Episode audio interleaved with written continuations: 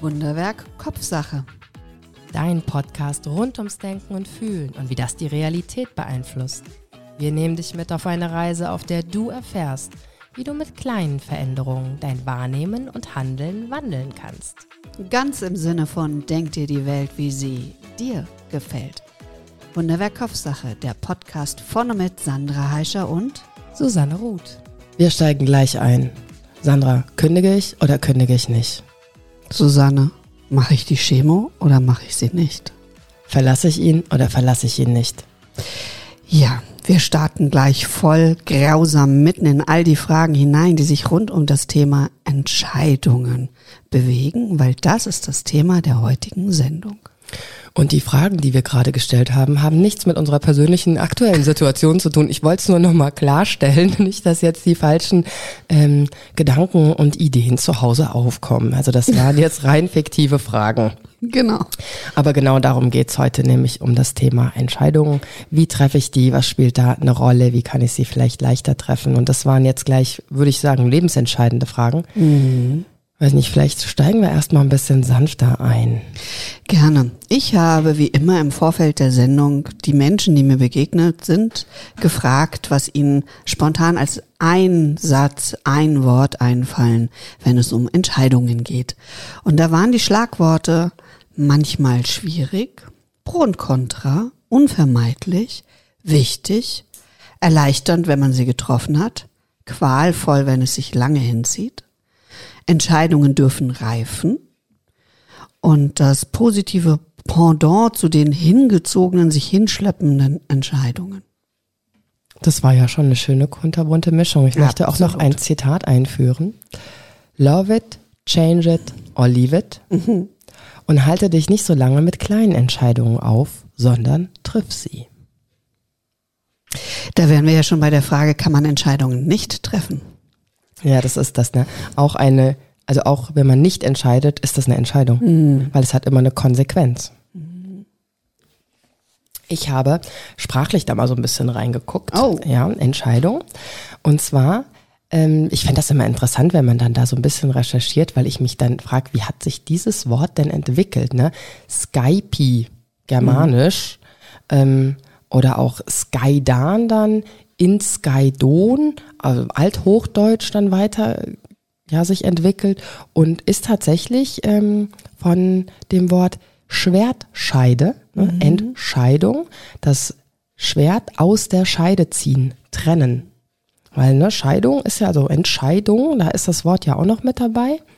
Ähm, und im Mittelhochdeutsch entscheiden, absondern, aussondern, bestimmen und richterlich ein Urteil fällen.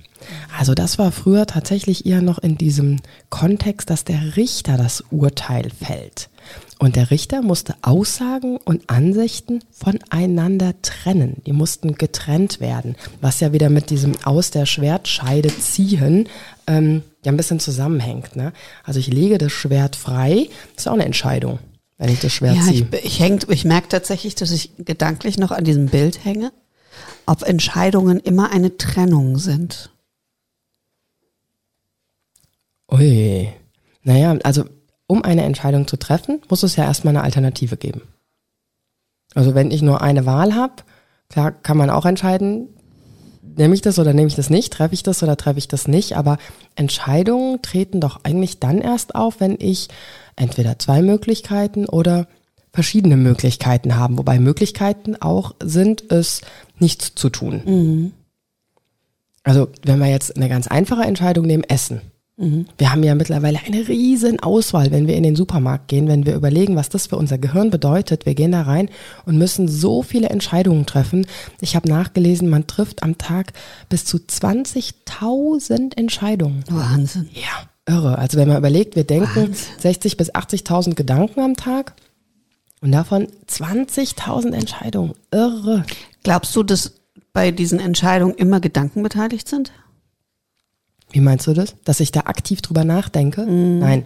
Also viele Entscheidungen haben wir einmal getroffen, zweimal, zehnmal, hundertmal und dann ist da ein Automatismus dahinter. Mhm. Zum Beispiel, wie putze ich mir die Zähne, dass ich die Zahnbürste in die rechte Hand nehme. Das denke ich ja, da denke ich ja nicht mal drüber nach. Oh, das ist schrecklich. Meine Zahnärztin hat mir jetzt gesagt, dass ich anders die Zähne putzen muss und das ist total ungewohnt und ganz schwierig. Tatsächlich mhm. muss ich mich jeden Morgen sehr disziplinieren mir in der neuen Art und Weise die Zähne zu putzen, weil ich es null gewohnt bin. Diese Wischtechnik, ne? Oben so ein bisschen rütteln und dann den Zahn so rauswischen?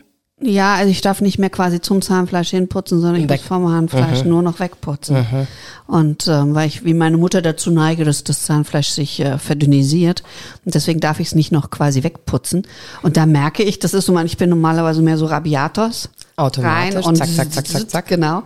Und jetzt muss ich da stehen und das ist total merkwürdig, merke ich. Also da, da braucht mein Gehirn noch, dass es diese proaktive Entscheidung jeden Morgen trifft und jeden Abend, ähm, dass ich anders putzen muss. Und das ist auch das, was Energie kostet, was unser Gehirn Energie kostet, weil es kein Automatismus ist. Also mein Automatismus kostet auch Energie, aber wir machen ja so viele Entscheidungen, treffen wir jeden Tag automatisch. Die, wie schnalle ich mich an? Wie ziehe ich mir die Schuhe an? Wie binde ich die? Das sind ja auch irgendwo Entscheidungen, die ich mal treffen musste, ja. lernen musste mhm. und jetzt also aber eigentlich nicht mehr. Also wie ich mich anschnalle, glaube ich, ist keine Entscheidung, sondern dass ich mich anschnalle. Okay, Entsche entscheidet man auch nicht mehr, macht man automatisch. Genau. Ne? Ja, genau. Stimmt. Weil das Wie ist nicht die Entscheidung. Sondern was ich tue. Genau. Okay, also das kostet Energie, wenn ich eine neue Entscheidung treffen muss. Und unser Gehirn ist ja darauf aus, Energie zu sparen.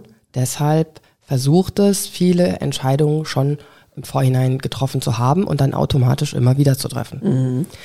Zum Beispiel, das ist jetzt ein praktisches Beispiel, ähm, es ist Abend, der Arbeitstag ist zu Ende und ähm, man setzt sich vielleicht aufs Sofa und guckt einen Film. Und automatisch mhm. greift man zu der Tüte Chips und würde gerne entscheiden und weiß auch, dass es vielleicht nicht so sinnvoll ist, diese Tüte Chips zu essen. Und aus irgendeinem Grund, wie automatisch, trifft das Hirn aber die Entscheidung, dass das jetzt nötig ist. Kennst du das? überhaupt, ganz überhaupt gar nicht. Also das ist dann, wenn die Entscheidung in eine Gewohnheit übergeht, in einen Automatismus. Und wie oft muss ich das dann machen, dass der Autom bewusst machen, damit der Automatismus aufhört? Das ist eine gute Frage. Da würde ich jetzt gern sagen, mach's 100 Mal und alles ist gut. Ähm, so funktioniert's leider nicht, aber da gibt's natürlich andere Tipps und Tricks, wie ich das machen kann. Aber sprechen wir doch vielleicht lieber darüber, ähm, wenn ich wirklich eine Entscheidung vor mir habe. Wir haben ja am Anfang schon so ein paar angesprochen. Mm. Das finde ich jetzt aber ein bisschen gemein, dass du an der entscheidenden Stelle abbiegst. also du bringst das gemeine Chips-Beispiel, dass äh, Männer wie Frauen, alles dazwischen, davor und dahinter ähm, wirklich viele Menschen bewegt. Okay, okay. Und dann sage ich, okay, habe ich verstanden, das ist eine, eine, automatische Entscheidung, die ich treffe, keine bewusste. Und jetzt frage ich dich, wie kann ich eine andere Entscheidung treffen? Und dann biegst du ab und sagst, nee, lass uns mal über eine andere ich wollte jetzt nicht über, Hallo? Ich wollte jetzt nicht so in dieses Thema Gewohnheiten ändern, aber ich kann gerne. Also, bitte. Die Entscheidung, die trifft man eigentlich nicht in dem Moment, sondern schon früher. Und zwar ist es dieser Automatismus mit, ich setze mich aufs Sofa und schaue einen Film. Ähm, Entscheidungen sind oft, oder Gewohnheiten, da würde ich lieber von Gewohnheiten als Entscheidungen sprechen. Das Gewohnheiten sind oft an ähm, den Ort, an die Zeit und an eine Tätigkeit dabei wie rangekoppelt. Also die, der Ort wäre das Sofa, ähm, die Zeit ist abends, ähm, die Tätigkeit ist Fernsehgucken. Das heißt, ich darf mich jetzt abends nicht mehr aufs Sofa setzen? Nie wieder. Wenn ich keine Chips essen möchte. Ja, nein. aber das ist gleich alles aufgeben, ist ja brutal. Ja, aber das wäre theoretisch eine Möglichkeit. Also nur, dass man sich das mal bewusst macht. Also das wäre tatsächlich eine Möglichkeit, diese Gewohnheit zu durchbrechen. Würde es reichen, wenn ich mich auf eine andere Couch setze? Kann man versuchen. Mhm. Ähm, aber was auch noch eine Rolle spielt, ist ja, es gibt ja einen Auslöser, warum man sich auf die Sofa, auf das Sofa setzt und einfach nur noch einen Film gucken muss, weil man vielleicht müde ist. Also die Frage wäre dann, was ist das Bedürfnis dahinter? Vielleicht Müdigkeit ähm, vielleicht Entspannung, mhm. dann wäre eine Überlegung, okay, was macht mir denn noch Freude? Wie kann ich mich denn noch entspannen? Ähm, dann könnte man überlegen, ob man die Chips ersetzt. Mhm. Oder sagt, okay, ich fülle mir jetzt eine halbe Tüte Chips ab. Mhm. Oder wenn ich das jetzt sieben Tage die Woche mache, dass man sagt, okay, sieben Abende ist vielleicht ein bisschen viel. Ich schaue mal, ob ich an einem oder zwei Abenden etwas anderes machen okay. kann. Und das dann lieb gewinne und das dann steigere. Okay. Also, Dankeschön. Ja, bitte. Für okay, diesen gut. kleinen Exkurs. Ja. Klein und schnell und zack und bumm. Mhm. So, wir wollen aber Entscheidungen treffen. Du hast das Beispiel gebracht. Ja, Entschuldigung. Entschuldigung. Also das ist dann, irgendwann fängt man an, eine Entscheidung zu treffen. Mhm. Und je öfter man die getroffen hat, desto mehr wird die zum Automatismus und zur Gewohnheit. Mhm. Oder was frühstücke ich? Also wenn ich ähm, arbeiten gehe, frühstücke ich immer das Gleiche. Ja? Ja, also ich nehme mir immer ein warmes Müsli mit, mit ähm, Obst. Mhm. Und das hat aber auch einen Vorteil, weil diese Entscheidung muss ich nicht mehr bewusst treffen an dem Tag. Ach, da weiß ich, was mir morgens immer so stresst. Ich treffe ja. jeden Morgen eine neue Essensentscheidung. Das kostet so viel Energie, genau wie zum Beispiel die Entscheidung jeden Morgen, was ziehe ich an. Mhm.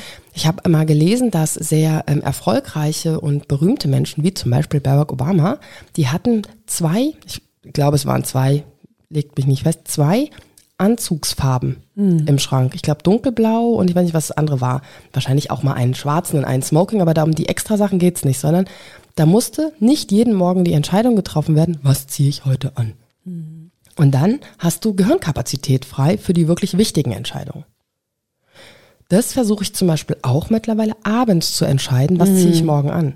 Weil morgens hat man so viel zu tun, zumindest ist bei mir, ja, habe ich so viel zu tun und so viel zu entscheiden. Deswegen ist es super, wenn ich weiß, hey, Müsli, weiß ich sowieso, alles klar, ist, ist entschieden schon quasi.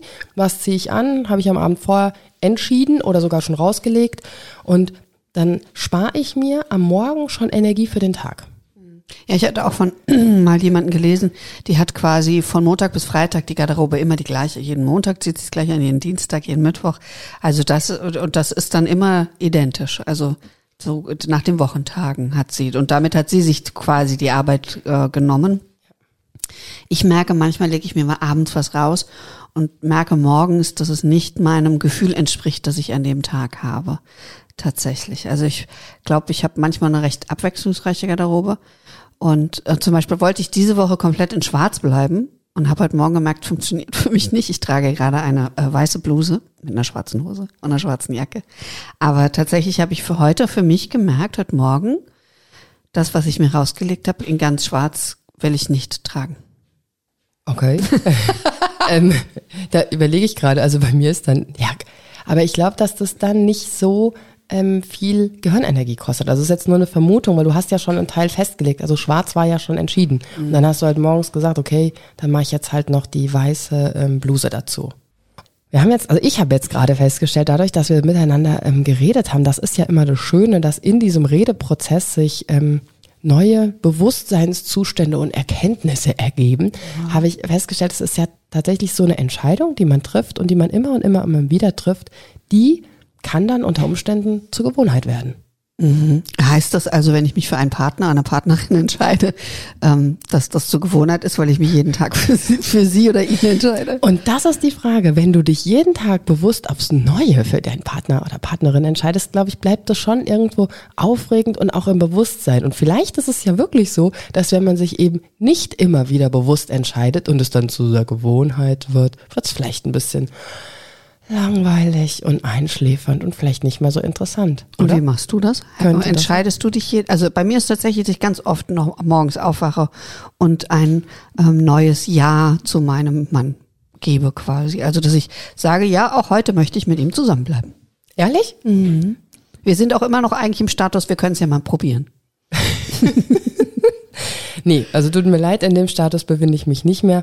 Ähm, da ist so ein tiefes Vertrauen und ein absolutes Füreinander da. Ja, bei uns auch. Und trotzdem ähm, entscheide ich mich immer wieder für ihn, indem wir immer wieder Dinge planen, die wir gemeinsam machen wollen. Mhm. Ah, auch ein interessanter Aspekt. Über, über die Gemeinsamkeit kommt dann also diese, dieses immer neuerliche Ja sagen zu ihm. So empfinde ich, würde ich das jetzt empfinden, genau. Und letztendlich habe ich da auch gar keine Gehirnkapazität frei, mich jeden Morgen neu zu entscheiden im Alltag.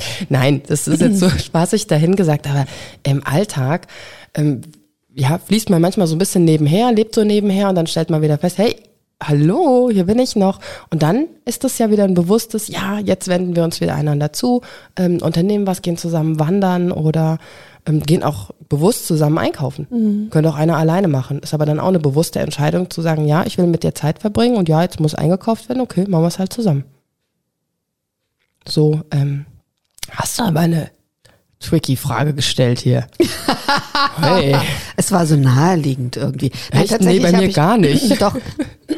Entschuldigung. Bei uns war es tatsächlich so, also wirklich in den ersten Jahren, dass ich mir die Frage jeden Tag ganz bewusst gestellt habe, weil ich genau in diese Falle nicht laufen wollte.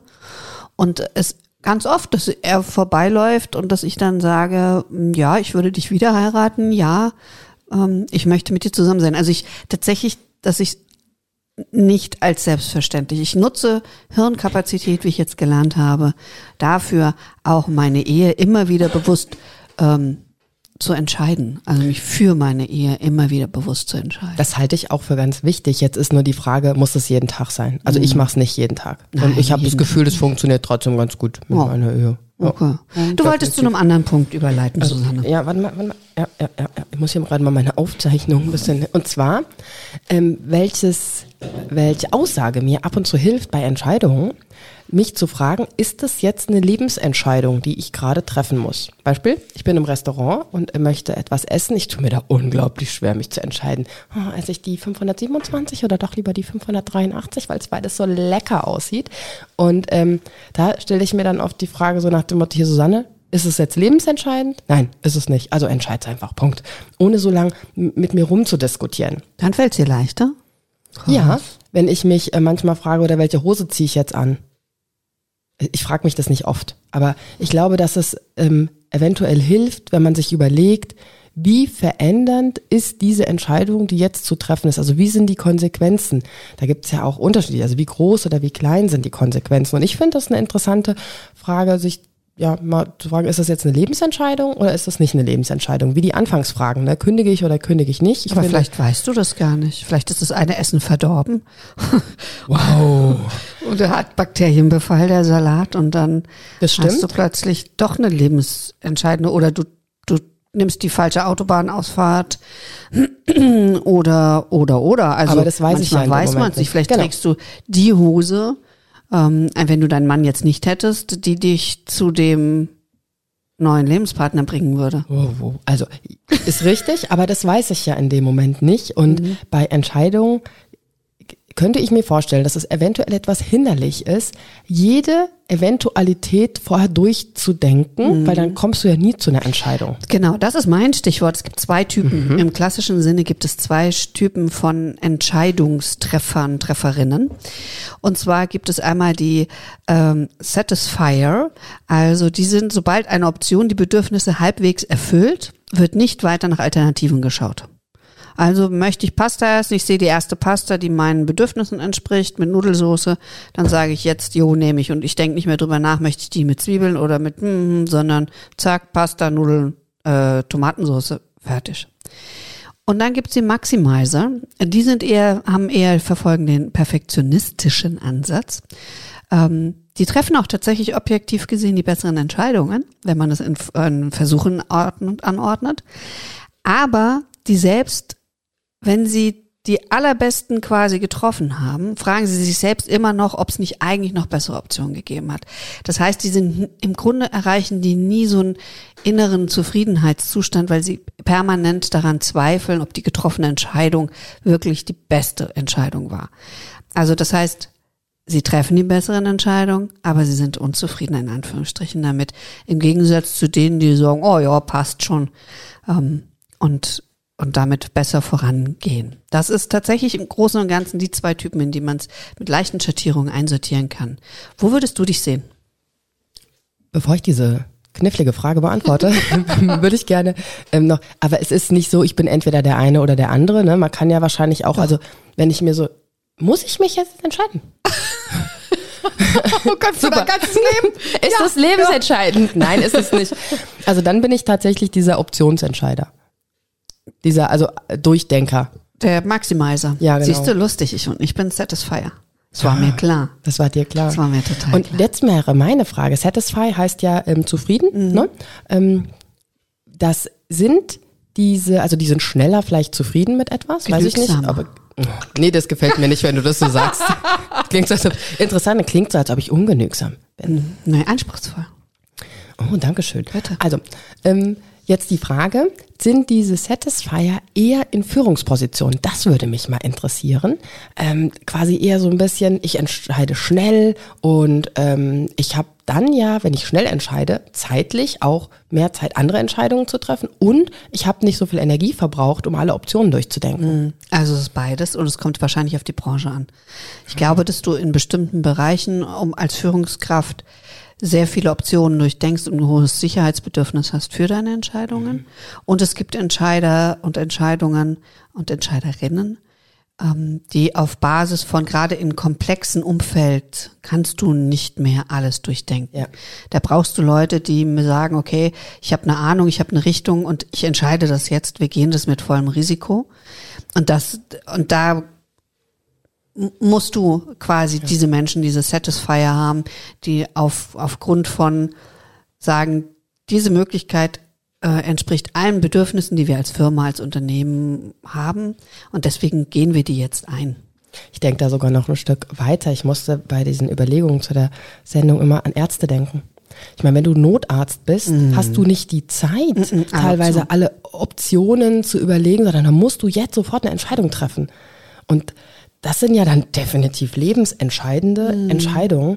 Und da musste ich immer wieder dran denken. Und da wäre jetzt eigentlich eine spannende Frage, ob es da auch Persönlichkeitstests gibt, ob man als ähm, Notarzt zum Beispiel geeignet ist oder lieber zu einem Arzt wird, der so eine ganz umfangreiche Diagnostik macht und so richtig gründlich sucht, der auch einfach vielleicht ein bisschen mehr Zeit hat, um dann eine Entscheidung zu treffen.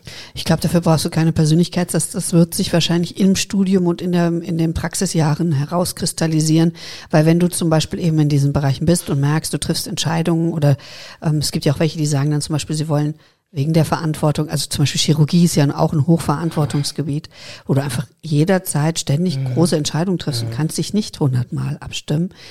Mm, da musst du der Typ für sein und ich glaube, das kristallisiert sich heraus, weil wenn du, wenn du was tust und dann noch acht Tage lang drüber nachdenkst, ja. ob das die richtige Entscheidung war, dass du dem Patienten diese Medikamente empfehlst oder so, dann bist du da nicht gut aufgehoben. Mhm. Ja, das glaube ich auch. Wird sich, ja, wird sich dann, ähm, wird die Zeit dann zeigen. Ne? Genau, dann eher Forschung als Mediziner, dann in ja. die Forschung zu gehen und ja. zu sagen, okay, dann in diesem Bereich, weil da kannst du dann sehr ähm, sorgsam und, und achtsamer arbeiten. Und also ähm, zwischen diesen beiden gibt's nix? Also mhm. ich bin wirklich entweder oder? Mhm. okay. Generell ja, und das, tatsächlich ist es Lustige, dass du sagtest, dass mit dem Essen, so geht's mir oder ginge es mir auch, dass ich früher, wenn ich Speisekarten gesehen habe, verzweifelt bin, weil ich gedacht habe, ich will alles essen oder äh, es gibt so drei Sachen und ich bin oh, nicht ich, genügsam, ich will alles essen. Ich will alles essen tatsächlich, ähm, was ich aber auf der anderen Seite merke, ist, seit ich mich rein pflanzlich ernähre, ähm, ist es umgekehrt, da bin ich frustriert, dass ich keine Entscheidungen treffen kann in ganz vielen Restaurants, weil wenn ich Glück habe, gibt's mal eine Sache und dann stehe ich da und denke, ja, super. Hm. Da bin ich frustriert, weil da fehlt es mir, da fühle ich mich machtlos, weil wenn wir nichts entscheiden können, dann sind wir ganz schön machtlos. Okay. Wenn wir nichts entscheiden können, dann sind wir machtlos. Mhm. Und das ist ein Zustand, den der Mensch nicht mag. Mhm. Also auch wenn wir alle von Entscheidungen teilweise gekehlt werden und wenn Entscheidung erstmal so klingt, finde ich, und ist es einfach auch so, dass wenn du keine Entscheidung hast, ist es ähm, keine Entscheidungsmöglichkeit. Es ist viel schrecklicher. Mir fällt da spontan ein, du hattest das mal in einer unserer Sendungen erwähnt, den Circle of Influence. Ich mhm. liebe dieses Bild und ich habe das Gefühl, dass ja, hängt da so ein bisschen mit zusammen. Also magst du den nochmal unseren Zuhörer und Zuhörerinnen erzählen, weil letztendlich Wiederholung für unser Hirn ja ganz toll ist. Es liebt ja quasi Wiederholung. Mhm. Und ich versuche ganz schnell in meinem Hirn alle Bestandteile des Circles of Influence zusammenzukramen.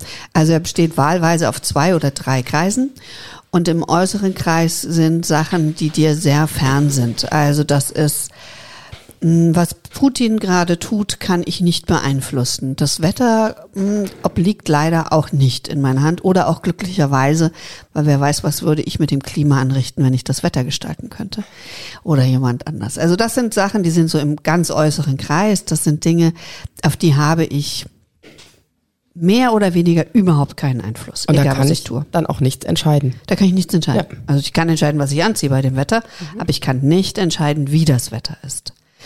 Und dann sagt man mit, da gerne, dass man sich um diesen äußeren Kreis wenig Gedanken machen muss und wenig drum kümmern muss. Also viele hadern ja dann, also oh Gott und das Wetter wieder oder und also es entstehen große Verzweiflungszustände und die arbeiten sich ab an Dingen, zu denen sie, also du kannst keine Entscheidung treffen, du kannst sie nicht beeinflussen, es geht hier vor allen Dingen um Beeinflussen beim Circle mhm. of Influence. Du kannst sie in keinster Weise beeinflussen und deswegen solltest du dich damit nicht abarbeiten. Also schenk deine Seele Ruhe. Ja. Dann wäre in dem Moment die Entscheidung, sich bewusst zu machen, mhm. hey, ich kann das nicht beeinflussen, also lasse ich es. Mhm, genau. Ja. Genau, richtig. Ähm, Im zweiten Kreis, also der geht dann nach innen, wenn wir nach innen laufen, im zweiten Kreis befinden sich Dinge, die ich indirekt beeinflussen kann. Also ich kann zum Beispiel meine Lokalpolitik beeinflussen.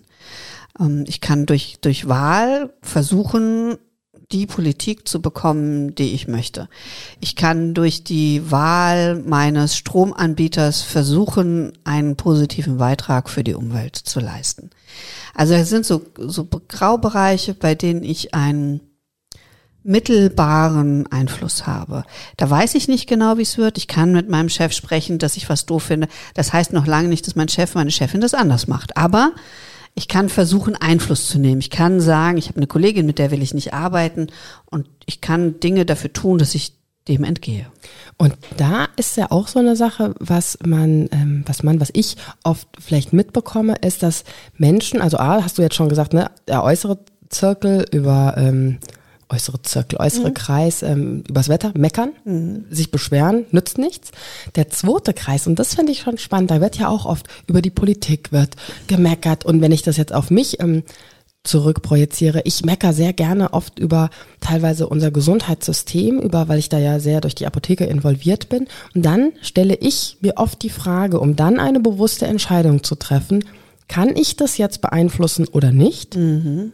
Und wenn nicht, dann versuche ich das so stehen zu lassen und frage mich dann aber trotzdem, also ich treffe dann trotzdem die Entscheidung, wie kann ich jetzt das Beste daraus machen? Mhm. Zum Beispiel, wir müssen unglaublich viele Anträge bei der Krankenkasse stellen. Also mhm. total schwachsinnige Anträge. Ich möchte es jetzt wirklich mal so ausdrücken. Ist aber so. Und ich kann das nicht ändern, dass ich diesen Antrag stellen muss. Aber was ich ändern kann, ist, dass ich das schnell entscheide. Ist so. Und dann stelle ich den Antrag. Mhm. Punkt. Fertig aus und versuche da nicht Energie, Gefühle, Gehirnschmalz loszulassen. Und das finde ich so stark dabei, weil du das so schön wieder beschreibst, dass du dir bewusst machst, wo ist es im Zirkel mhm. und das dann und dann entscheidest, also dir die Kontrolle, diesen Influencer, also die den Einfluss wieder zurückholst und sagst, okay, wie gehe ich damit um? Mhm. Wie heißt leave it, love it or change it? Also lass es so stehen, verlass die Situation, also äh, steig aus aus dem System oder so oder leave it das kommt jetzt im inneren Zirkel eigentlich, ja, okay. die drei Optionen. Ah, die kommen erst genau. im inneren. Kann ich die nicht auch schon so ein bisschen da? Ja, da kannst du dich halt entscheiden, mache ich mit oder beschäftige ich mich damit. Da ist es mhm. weniger, finde ich, so mit äh, leave it, love okay. it or change it, weil manche Sachen kannst du ja gar nicht direkt verändern. Nee, stimmt, nicht nur indirekt. Da, das ist ja tatsächlich ganz aktiv, was du nennst. Das mhm. wäre für mich alles im inneren Zirkel. Ich würde sagen, zum Beispiel jetzt eben bei mir ist Tierschutz ein Thema und ähm, in dem in dem in dem mittleren Kreis quasi sind für mich halt Dinge, dass ich nicht beeinflussen kann, ob jemand anders ähm, das Fleisch isst oder nicht. Mhm. Und da betreffe ich ganz bewusst immer wieder die Entscheidung, dass ich meinem Gehirn sage, beschäftige dich bitte nicht damit, weil es für mich sehr schmerzhaft ist, mich damit zu beschäftigen. Und das möchte ich nicht. Also, weil es bringt leider dem Tier nicht mehr Leben und Freiheit, ähm, dass ich mich damit quäle, ich kann das nur indirekt. Ich kann sagen, ich mache ähm, leckere Speisen, ich zeige den Menschen, dass ich keine Steine und Gras fresse, sondern dass man sich sehr gut ernähren kann und dass es sehr gut geht, darauf zu verzichten. Das ist meine Art der indirekten Beeinflussung in diesem mittleren Zirkel auf, auf dieses Thema hin. Ähm, ich kann im äußeren Zirkel wären für mich zum Beispiel die Hunde in China. Ich kann nicht ähm, beeinflussen, dass in China Hunde ähm, in Käfigen gehalten, gehäutet und gegessen werden. Aber, und da sind wir dann beim innersten Kreis, ich kann beeinflussen, ob ich es esse. Und das ist mein Circle of Influence. Da kann ich die Entscheidung treffen. Ich kann die Entscheidung treffen, wenn draußen Kackwetter ist, dass ich mich warm anziehe, damit ich nicht friere. Ich kann beeinflussen, wenn meine Kollegin trotz meines indirekten Einflusses immer noch an der Stelle ist, wo ich sie nicht haben will, dass ich die Stelle verlasse, dass ich gehe, dass ich, wenn ich sage, ähm, mir passt die Regierung hier nicht, ich habe anders gewählt, es hat trotzdem nicht funktioniert, dass ich das Land verlasse und woanders lebe. Also das sind dann tatsächlich diese Entscheidungen, die ich treffen kann. Und das ist das der innere Zirkel. Und wenn man, also wir nehmen den eben oft ja, wenn es darum geht, dass Leute sich so abarbeiten an bestimmten Themen, die nicht änderbar sind, dass wir dann sagen, konzentriere dich auf das, was du direkt beeinflussen kannst. Geh da mit deiner Energie rein. Da lohnt es sich drüber nachzudenken. Da lohnt es sich, sich damit zu beschäftigen. Aber bei den anderen eben nicht. Und da ist es ja interessant, sich selber mal zu fragen, was will ich überhaupt? Weil dieses Meckern nach außen ist eine Sache, dann aber kurz innezuhalten und sich wirklich mal klar zu überlegen, für sich eine Entscheidung zu treffen, was will ich überhaupt? Und das ist dann nämlich ganz kraftvoll, weil dann kann man mhm. ganz anders agieren und kann mit den Sachen ganz anders umgehen. Mhm. Zum Beispiel habe ich entschieden, wenn ich jetzt arbeite, ich will nicht meckern. Mhm. Ich will mich nicht darüber aufregen. Und das übe ich. Das ist tatsächlich auch so ein Automatismus, ne? Sondern ich, und das Coole ist, je öfter ich das mache, desto schneller komme ich da raus. Sehr schön. Und da gehe ich auch mit einer bewussten Entscheidung auf die Arbeit und ich rege mich darüber nicht auf. Punkt, fertig aus. Ich bleibe gelassen, ich bleibe ruhig und ich erledige meinen Job und das mache ich richtig gut. Punkt. Sehr gut. Manchmal ist es auch eine Psychohygiene, so ein bisschen jammern. Also das ist auch wichtig.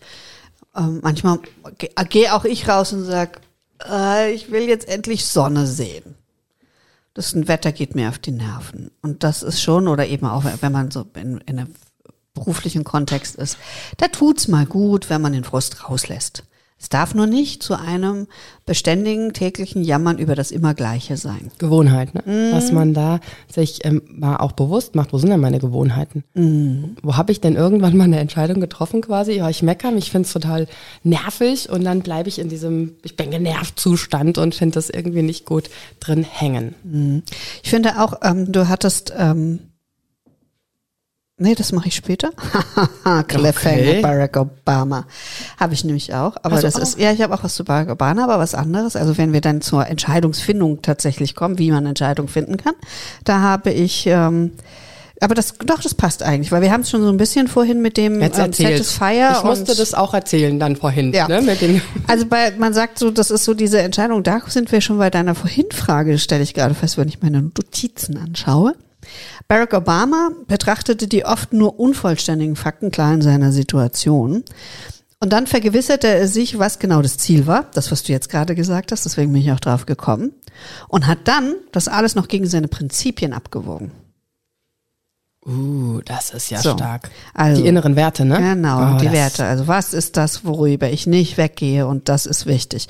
Und dass er sagt, okay, und auf Basis dessen hat er seine Entscheidung getroffen. Also so viele Fakten wie ihm vorlagen, die oft unverständlich waren. Ähm, sich nochmal vergewissern, worum geht's eigentlich? Das, was du gerade gesagt hast. Was ist eigentlich mein Ziel? Will ich satt werden oder will ich genussvoll schlemmen? Wenn wir jetzt beim einfachen Beispiel Essen bleiben. Und dann gegen die Prinzipien abwägen. Das wäre jetzt zum Beispiel in meinem Fall, ich esse nicht die Bratwurst, sondern ich esse ähm, die Pasta mit Tomatensauce. Weil das mein Prinzip ist, dass ich mich pflanzlich ernähre.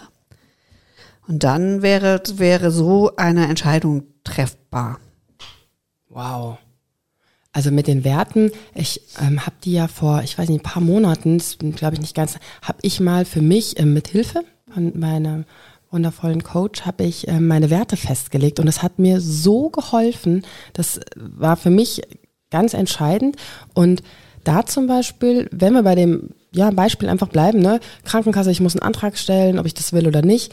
Ähm, ich versuche meinen Fokus, wobei wir wieder bei Aufmerksamkeit sind, ne? wo schiebe ich den, auf den Menschen zu richten. Mhm. Ich sehe den Menschen und dann frage ich mich, wie kann ich jetzt diesem Mensch, weil mir das unglaublich ähm, Gemeinschaft unglaublich wichtig ist, eine meiner Werte, mh, wie kann ich dem Menschen, der jetzt da steht, am besten helfen? Nicht, dass ich mecker, sondern weil ich, dass ich den Antrag stelle. Mhm. Bumm, fertig aus. Mhm und gucke, wird er genehmigt, vielleicht nochmal nachhake, eventuell irgendwo anrufe. Und das ähm, bringt mich dann wieder in einen zufriedeneren Zustand. Ich würde ja gerne fragen, ich hätte ja gerne wieder eine Säbelzahntiger-Frage. Ja, habe ich, habe hey, ich. Ich habe äh, ich hab ja schon hast du? eingekreist. Ja, total cool, ne? Also, mm, und zwar nehmen wir an, wir gehen gedanklich mehrere tausend Jahre zurück Und wir bewegen uns im Busch und der Säbelzahntiger kommt. Yes, da ist Dies ist definitiv eine lebensentscheidende Frage, was ich jetzt mache. Und jetzt wird spannend, denn jetzt laufen Überlebensprozesse im Hirn, die nicht mehr ähm, von Entscheidungen, wie wir sie jetzt ähm, besprochen haben, treffen. Also nicht, ah, was sind jetzt meine Optionen, was ist jetzt besser oder nicht besser, sondern da treten so die drei Fs. Fight, Flight or Freeze. Mhm. Dieses, dieses ureigene System in unserem Hirn geht dann quasi an und dann wird entweder ich kämpfe oder ich renn weg oder ich ja, stell mich tot. Genau, stell mich tot und erstarre. Mhm. Spannend wäre jetzt zu wissen, welches System läuft ab. Das weiß ich nicht, ob das ähm, damit zusammenhängt, was ich für ein Menschentyp bin oder vielleicht auch, wie ich's, was ja ganz große Rolle spielt, wie es andere machen. Also mhm. man übernimmt ja auch oft Entscheidungen, ähm, weil man sieht, wie die anders mit euch nachahmen. Also wenn ich jetzt in einer ähm, Gruppe unterwegs bin und einer fängt an wegzurennen, ist die Wahrscheinlichkeit vielleicht, dass ich auch wegrenne, ähm, höher, als mhm. dass ich mich dann hinlege und mich totstelle. Aber diese drei Fs und jetzt, um das auf unsere Zeit zu übertragen, jetzt wird's noch spannend, das ist so interessant finde ich das immer, ähm, wenn wir jetzt im Alltag unter Stress geraten und es wird nicht der Säbelzahntiger sein, das ist vielleicht auch eher so ein subtiler Stress. Ich habe so viel Arbeit zu erledigen. Ich habe dieses ganze Corona-Gedöns, man weiß nicht, wie man mit umgehen soll. Man hat die Nachrichten, wo ja wirklich viel schlimme Dinge gerade passieren. Mhm. Und das erhöht unser Stresslevel im Körper. Und dann ist die Frage, kann unser Hirn noch normal arbeiten oder geht unser Hirn in dieses Stadium von diesen drei Fs, also Fight, Flight auf Freeze über. Würde sich äußern in ähm, Fight, ich bin vielleicht von meinem Gemüt her, dass ich mehr um mich herum die Leute dann anmecker und wütend bin. Flight, ja, ich, ich fliehe, ich treffe keine Entscheidung, ich renne vielleicht weg vor der Sache. Oder was ich jetzt neuestens erst gelesen habe, dieses Freeze, Prokrastination. Ich ah. bin, ja, das fand ich ganz interessant. Ähm, das war in einem Podcast von Mel Robbins, den ich gehört habe, und sie sagte, dass diese Freeze-Stadium kann sich zeigen in Prokrastination, also dass ich nicht in der Lage bin, Dinge zu erledigen, obwohl ich weiß, ich muss so viel erledigen. Und da wieder zu gucken, wie kann ich meinen Stress reduzieren, damit mein Hirn wieder in die Tätigkeit kommt? Und den Impuls fand ich ganz toll. Soll keine Ausrede dafür sein, dass wenn du deine Sachen nicht erledigst, die du zu erledigen hast, wie die Steuererklärung zum Beispiel, dass du ja so viel Stress hast, dass du das nicht machen kannst. Also soll keine Entschuldigung dafür sein. Ich finde es aber interessant, das in die Überlegung mit einzuziehen. Wer hat dir von meiner Steuererklärung erzählt? ich habe eigentlich nicht von dir, sondern von mir geredet. Ah, das ist spannend. Weil also manchmal ist es ja so, es geht nur um einen Telefonanruf. Was weiß ich, mach einen Arzttermin. Mach wieder einen Kontrolltermin beim Frauenarzt. Wir sind Frauen als, nur als Idee und du machst es nicht. Du denkst, das dauert zwei Minuten. Warum, warum machst du das nicht? Und dann mal zu gucken, was stresst dich denn daran? Hast du Angst vom Ergebnis? Hast du Angst vor der Untersuchung? Was ist der Stressfaktor, der dafür sorgt, dass du in diesen ja, noch einen Termin in meinen Terminkalender basteln. Ja, ist es vielleicht mir. auch das. Aber du kannst ja den Termin auch in drei Monaten machen. Ist ja auch okay, ist ja besser als gar nicht. Ja. Nur so als Überlegung. Ne? ja, da weiß ich aber, das, also da tatsächlich. Ja, aber. Das hat, ja, genau, das hat was mit Prioritäten zu tun. Was ist, wenn ich da aber einen anderen wichtigen Termin habe, dann muss ich den wieder verschieben? Nein, nein, nein, nein. Das kannst du dann machen. Du könntest den dann nochmal verschieben. Ja, das wäre also, eine Option. Ja, für mich wäre es, glaube ich, geschickter, wenn ich einfach spontan hingehen könnte, wenn ich gerade Zeit habe. Die Zeit wird aber nicht kommen. Das ist genau wie, wenn ich was für meine Gesundheit tue, mit schön, wie du mit dem Kopf hier hin und her wackelst. ähm, genau, wenn ich sage, ich müsste mich mal mehr bewegen, aber ich habe keine Zeit. Die Zeit kommt nicht und sagt, hallo, jetzt hast du Zeit, spazieren zu gehen. Das kommt nicht. Du musst dir die aktiv nehmen. Du musst es entscheiden. Du darfst mir nicht immer alle Illusionen rauben, Susanne. Das geht nicht. Willkommen in der Realität, ja, Schätzchen. Okay, also die Zeit kommt nicht, ich muss sie mir dafür nehmen. Ich werde es ähm, den anderen mitteilen. Ich habe jetzt keine Zeit mehr, ich hänge jetzt ein bisschen bei Ärzten ab, mache Sport und ähm, sitze nicht mehr auf dem Sofa, sondern auf dem Fußboden, wenn wir Fernsehen. Wieso sitzt du auf dem... Ach, wegen den Chips. ja, berichte mal. Berichte mal, wie es ist. wenn du auf dem Fußboden sitzt, kannst du ja gleich noch ein paar Dehnübungen machen. Hm? Bisschen Wirbelsäule bewegen wie verlockend die Welt doch sein kann und wie schwierig es ist, wenn man so verschiedene attraktive Optionen hat. Und dann ähm, in unserer Vorrecherche habe ich ähm, auch wieder mal ein wenig um die Philosophenecke herumgeschaut. Und da gibt es angeblich äh, Bur Buridans Esel, ein philosophisches Gleichnis. Und da geht es darum, dass man sagt, ähm, ein Esel, wenn der in genau die gleichen einen Heuhaufen hat, gleich groß, gleich weit entfernt und dass er quasi verhungern würde, weil er sich nicht entscheiden kann, welchen er zuerst fressen soll. Ich glaube nicht, dass Esel sich diese Gedanken machen. Ich hoffe es nicht für die Esel. Und, dann geht es eben auch dieses tatsächlich diese Diskussionen, dass er fragt, wäre der Wille vor zwei vollständig identische Alternativen gestellt, in der Lage, eine Alternative der anderen vorzuziehen. Und ich finde das eine total spannende, aber natürlich auch völlig wahrscheinlich unsinnige Frage, weil wann ist schon mal etwas völlig identisch? Gute Frage. Und das ist ja quasi in dem Lied von den Fettes Brot gerade, sind es ja total unterschiedliche Sachen, die aber auf ähm, ähnliche Leidenschaften immerhin zielen für dieses gehe ich mit meinen Kumpels weg oder verbringe ich den Abend mit meiner Freundin. Ist beides schön, ist beides Abendgestaltung. Also, aber sie sind nicht identisch. Und, und das Interessante ist ja, wenn man keine Entscheidung in dem Moment trifft, macht man gar nichts. Weder das eine Schöne noch das andere mhm. Schöne. Wow. Und ja, vielleicht bei dem Beispiel, ne, gehe ich mit meinen Kumpels weg oder mache ich was mit äh, meiner Freundin. Hm, manche Entscheidungen führen dazu, dass man eventuell jemand anderen ja, verletzt, vor den Kopf stößt, ähm, sich tatsächlich gegen jemanden entscheidet. Und da finde ich eine Aussage ähm, von Karin Kuschig ist die so schön, ähm, ich entscheide mich nicht gegen dich, sondern ich entscheide mich für mich. Mhm. Finde ich besser. Ja. der, der klassische Sandra-Susanne-Moment mhm, mhm. oder Susanne-Sandra-Moment. Wie interpretierst du den Satz denn? Ja, ich habe, da du mir ja dankenswerter, dankenswerterweise das Buch auch geschenkt hast, mhm. den Satz auch gelesen, mhm. habe auch die Begründung gelesen und gesagt, oh, finde ich toll. Aber wenn wir ganz ehrlich in uns hineinhorchen, entscheiden wir uns auch immer gegen den anderen. Ja, und dann ist aber die Frage, ähm, wie argumentiere ich das für mich? Ne? Mhm. Und wenn ich mich jetzt für den anderen entscheiden würde, würde ich mich vielleicht gegen mich entscheiden. Mhm.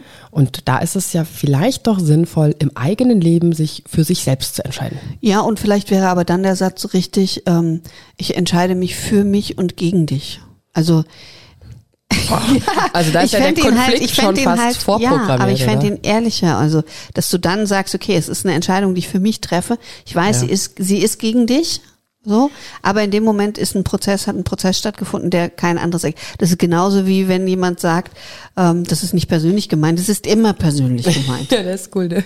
Ähm, vielleicht könnte ich den noch mal ein bisschen umformulieren, dass ich sage, ich entscheide mich für mich, mhm. wissentlich, dass das gleichzeitig auch eine Entscheidung gegen dich ist. Mhm. Ja, also, das finde ich sehr schön. Dass man es ein bisschen abschwächt und nicht so, ich entscheide mich für mich, also gegen dich, Punkt. Sondern, mhm. weißt du, das ist so, wie so, Hinchen, nimm das mal, Punkt, gegen dich. Ja, aber Sondern, es ist genauso, sie hat ja auch diesen Satz, das verzeihe ich mir jetzt mal selbst, gleich mal lieber selbst. Ja, da kann Und da denke ich dann, ja, und da, aber da ist es auch so, dass ich sage, ja, das ist schön für dich, dass du dir das verzeihst. Ich finde es trotzdem doof. Also meine Variante wäre da auch eher, es tut mir leid, Mhm. Und ich verzeihe mir selbst. Dass wir leben halt nicht allein. Wir sind immer in. Wir leben. Nicht alleine. Ah. Das war hessisch. Wir leben nicht allein. Wir leben halt nicht alleine autark als Einsiedler, sondern wir stehen ja immer im, in Kommunikation, im, wie du sagst, also gern Kontext mit anderen, in verschiedenen Situationen, auch wenn die Person vielleicht nicht anwesend ist. Und von daher kann ich Entscheidungen nicht nur für mich treffen, mhm. sondern diese Konsequenz sich klar zu machen und zu überlegen, was hat die Entscheidung, die ich für mich treffe, für die andere Person für eine Konsequenz. Und jetzt wird es ja auch wieder spannend und das dann auszuhalten.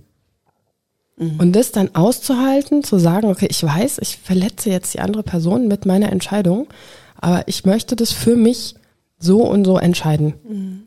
Und dann sich bewusst zu machen, okay, da kommt vielleicht ein ungutes Gefühl in mir hoch von, ähm, Schuld, vielleicht auch von Traurigkeit, weil ich mich gegen jemand anderen entschieden habe. Und das dann auszuhalten, seine, seine eigene Entscheidung quasi. Boah, ich merke gerade, dass du da bei mir total einen Punkt getroffen hast. Mhm. Ähm, das äh, leidige Thema ähm, der Ernährung. Und dass ich für mich eigentlich weiß, wie ich mich gerne ernähren würde wollen. Also abgesehen vom pflanzlichen. Und dass mir das total schwer fällt, durchzuziehen, weil bei uns zu Hause nicht ich das Essen mache und nicht einkaufe. Das heißt, ich bin in voller Abhängigkeit von jemandem, den ich liebe und der das ganz wundervoll macht. Aber eben so wie er das macht, machen möchte und nicht wie ich. Und es kostet mich immer sehr viel Energie, dann das durchzusetzen. Und mir tut es auch so leid, weil dann komme ich nach Hause und dann hat jemand liebevoll was gekauft, äh, hergerichtet, vorbereitet, gekocht, gezaubert, wirklich ganz oft. Aber es entspricht halt nicht dem, wie ich quasi meine Kalorien gerne aufnehmen möchte. Und, ähm, und da ist es tatsächlich so, dass ich ganz oft nicht zu meiner Entscheidung stehe, weil ich jemand anders nicht verletzen möchte. Und das ist auch okay. Ja, aber finde ich. Ja, finde ich auch, aber trotzdem gilt es dann auf Dauer einen anderen Weg zu finden. Vielleicht ist da ja auch so ein Mittelweg die Lösung. Dass man sagt, der, ja, die Woche hat sieben Tage und dann gucke ich halt, ich mhm. hau jetzt einfach mal ein Beispiel raus, äh, vier Tage die Woche ähm, esse ich so und drei Tage ganz so, wie ich will. Mhm. Mhm. soll jetzt kein Ratschlag sein, um Himmels Willen. Ich glaube, du brauchst keinen Ratschlag von mir, wie du damit umgehst, sondern einfach, da ist Entscheidungshilfe die 10-10-10-Regel oh ja. von ähm, Susie Welch, das ist eine amerikanische Wirtschaftsjournalistin. Ich glaube, dass sie die entwickelt hat. So habe ich es zumindest bei meiner Recherche ähm, gefunden. Und zwar, dass du dich fragst, wenn du jetzt eine Entscheidung triffst, was hat das für eine Konsequenz in zehn Minuten? Mhm. Wie ist die Konsequenz in zehn Monaten? Und ah. wie ist die Konsequenz in, in zehn, zehn, Jahren? Mhm. Und das Interessante ist ja, ähm, wenn man dann mal seinen Horizont so weit macht und überlegt, ob das dann wirklich so eintritt, weiß man ja nicht. Wir können ja nicht in die Zukunft sehen, aber trotzdem dieses Gedankenspiel mal zu machen, was hat diese Entscheidung jetzt in den nächsten zehn Minuten, ist vielleicht mega schmerzhaft und denkst, oh, ob ich das richtig ist oder auch noch in den zehn Monaten, dass du sagst, ja, also da habe ich immer noch dran zu knuspern, aber in zehn Jahren sagst du vielleicht, ja, war die beste Entscheidung damals meines Lebens. Weiß man nicht. Wie mhm. kann sich's entwickeln? Was für Möglichkeiten hast du, wenn du, ähm, wenn wir jetzt zum Beispiel, was können wir für ein Beispiel im Kündigen? Mhm wenn du sagst, ich möchte mich um oder den Job wechseln, dass du sagst, ich versuche jetzt einen neuen Arbeitgeber oder vielleicht auch ein ganz neues Berufsfeld zu finden. Ich meine, dann ist in den ersten zehn Minuten vielleicht super aufregend. In den nächsten zehn Monaten stehst du vielleicht da und musst so viel ähm, arbeiten und Input bringen, um dich da reinzufuchsen und reinzuarbeiten und denkst, oh Gott, warum habe ich das gemacht? Aber vielleicht in zehn Jahren sagst du, ich kann jetzt das beruflich machen, was ich will. Mhm. Das ist dann total erfüllend. Mhm. Ja, sehr schön. Ich habe auch so ein bisschen, es geht in die Richtung, glaube ich, sehr ähnlich, dass ich sage, okay, es gibt so ein paar klassische Fragen, dass man sich fragen kann, was erhoffe ich mir von der Entscheidung? Was passiert, wenn ich mich falsch entscheide? Was passiert, wenn ich mich richtig entscheide? Und was, wenn ich mich nicht entscheide? Und wer entscheidet, was richtig und falsch ist? Naja, also man sagt ja, okay, zum Beispiel mit dem Jobwechsel. Ich würde jetzt einen Job wechseln und wenn das sich später als falsche Entscheidung herausstellt, das ist ja in dem Moment, also wenn das die falsche Entscheidung war, was wäre dann die Konsequenz? Ich wäre in einem Job, der mich unglücklich macht oder ich würde ihn in der Probezeit verlieren und stände ohne Job da. Wenn es die richtige Entscheidung war, bin ich glücklich, bin in einem neuen Job, neuen Umfeld und bin gut angekommen. Also nicht, so, nicht mhm. sozusagen, weil das weißt du ja gar nee, nicht. Genau, das so, weiß ich ja nicht. Aber die beiden Optionen Genau, diese Option. Mhm. Einmal, was ist, wenn es schief geht und einmal, wenn es gut läuft im, im Großen und Ganzen. Ich fand ähm, total interessant auch, dass es darum ging mit den Entscheidungen, wann trifft man denn ähm, bessere, klügere Entscheidungen? Und das, was du vorhin gesagt hast, mit gestresst sein, ähm, wissenschaftlich bewiesen sind es die schlechteren Entscheidungen. Man trifft bessere Entscheidungen immer, wenn man glücklich und entspannt ist. Jetzt ist man oft nicht in dem glücklichen und ja, so zuckst. Da würde ich nee, nur noch mal gern dazwischen haken, weil ich ähm, ein bisschen das noch einen Aspekt mit reinbringen will, Hormone. Ähm, Gerade wir Frauen unterliegen ja einem hormonellen Schwankung. Männer auch. Männer auch, genau. Bei uns Frauen ist es ein bisschen ähm, offensichtlicher und mhm. stärker. Deshalb ähm, habe ich jetzt das Frauenbeispiel genommen. Und bei Männern kenne ich mich auch nicht so aus. Mhm. Und da ist es ganz spannend. Ich kann es so für mich sagen, dass es Phasen gibt, je nachdem, wo der Zyklus ist, wo ich sage, boah, jetzt, ich kann super Entscheidungen treffen, ich weiß genau, wo ich stehe und was ich will. Und dann gibt es so Tage, wo ich denke, oh nein, ich kann keine Entscheidung, ich will auch gar keine Entscheidung treffen. Und vielleicht den Gemütszustand, wie du das gerade beschrieben hast, wenn es so lebensentscheidende Entscheidungen sind, zu gucken, wann treffe ich denn die und vielleicht die auch nochmal zu vertagen, wenn es jetzt nicht die Zeit, ähm, also wenn es die Zeit zulässt. Oder? Ja, so, total. Ich, ich bin gerade schon wieder in Gedanken, und was ist mit denen, also wenn wir jetzt Frauen durch die Wechseljahre sind oder in den Wechsel, also vor allen Dingen dann durch sind und diese großen Schwankungen nicht mehr hormonell haben, sind wir dann besser oder schlechter im Entscheiden? Oder sind wir dann einfach näher an unserem Urtypus wieder dran? Das weiß ich nicht. Allerdings, wenn man jetzt, ich höre ja gerne Podcasts, finde ich ja eine super Sache mit dem Podcast. Ähm, und wenn ich da Podcasts von Frauen höre, die nach den Wechseljahren sind, dann klingen die immer sehr klar. Wir haben auch einen Podcast. Mhm. Ja, ähm, äh, da sind die sehr klar. Ja, ich weiß nicht, ob das daran liegt, dass man halt dass nur die Klaren dann einen Podcast machen. Das kann natürlich auch sein und alle, die ähm, unklar sind. Ich denke, das kann man nicht pauschal sagen. Das wird genauso sein, wie du dich vorher mhm. warst. Also wenn du vorher eine total unsichere Person warst, die Schwierigkeiten hatte, Entscheidungen zu treffen, wirst du nicht nach den Wechseljahren auf einmal sagen, ja, und jetzt kann ich alle Entscheidungen treffen. Ich glaube nicht, dass das passieren wird, mhm. sondern ich glaube eher, dass wenn du ähm, in Kontakt mit deinem Körper stehst und da hineinfühlst und eben bewusst nimmst, oh, heute ist kein Tag, um krasse Entscheidungen zu treffen, dann lass es. Mhm. Ähm, wenn du das, glaube ich, wahrnehmen kannst, dann kannst du in den, nach den Wechseljahren, glaube ich, anders entscheiden. Und, jetzt kommt noch der nächste Punkt, was du für Erfahrungen gemacht hast. In also, den Wechseljahren? Ähm, nee, im Leben bisher mit Entscheidungen treffen. Also wenn du die Erfahrung im Leben gemacht hast, immer wenn ich eine Entscheidung treffe, ähm, ist die eigentlich Mist und mir geht's danach immer schlechter, dann glaube ich, tust du dir sehr schwer, Entscheidungen zu treffen. Wenn du die Erfahrung gemacht hast, wenn ich eine bewusste Entscheidung treffe und das ähm, durchziehe, dass ich mehr, mehr zu mir zum Beispiel finde, zu meiner inneren Mitte, zu dem, was ich möchte, dann wirst du ganz anders in Zukunft Entscheidungen treffen. Absolut. Wobei ich da denke, dass auch diese Bewertung danach nicht immer, also ich glaube, es ist keine objektive Bewertung und da sind wir dann wieder bei einem anderen Persönlichkeitsthema, weil wenn ich mich, es kann ja sein, dass von außen gesehen trotzdem eine gute Entscheidung war.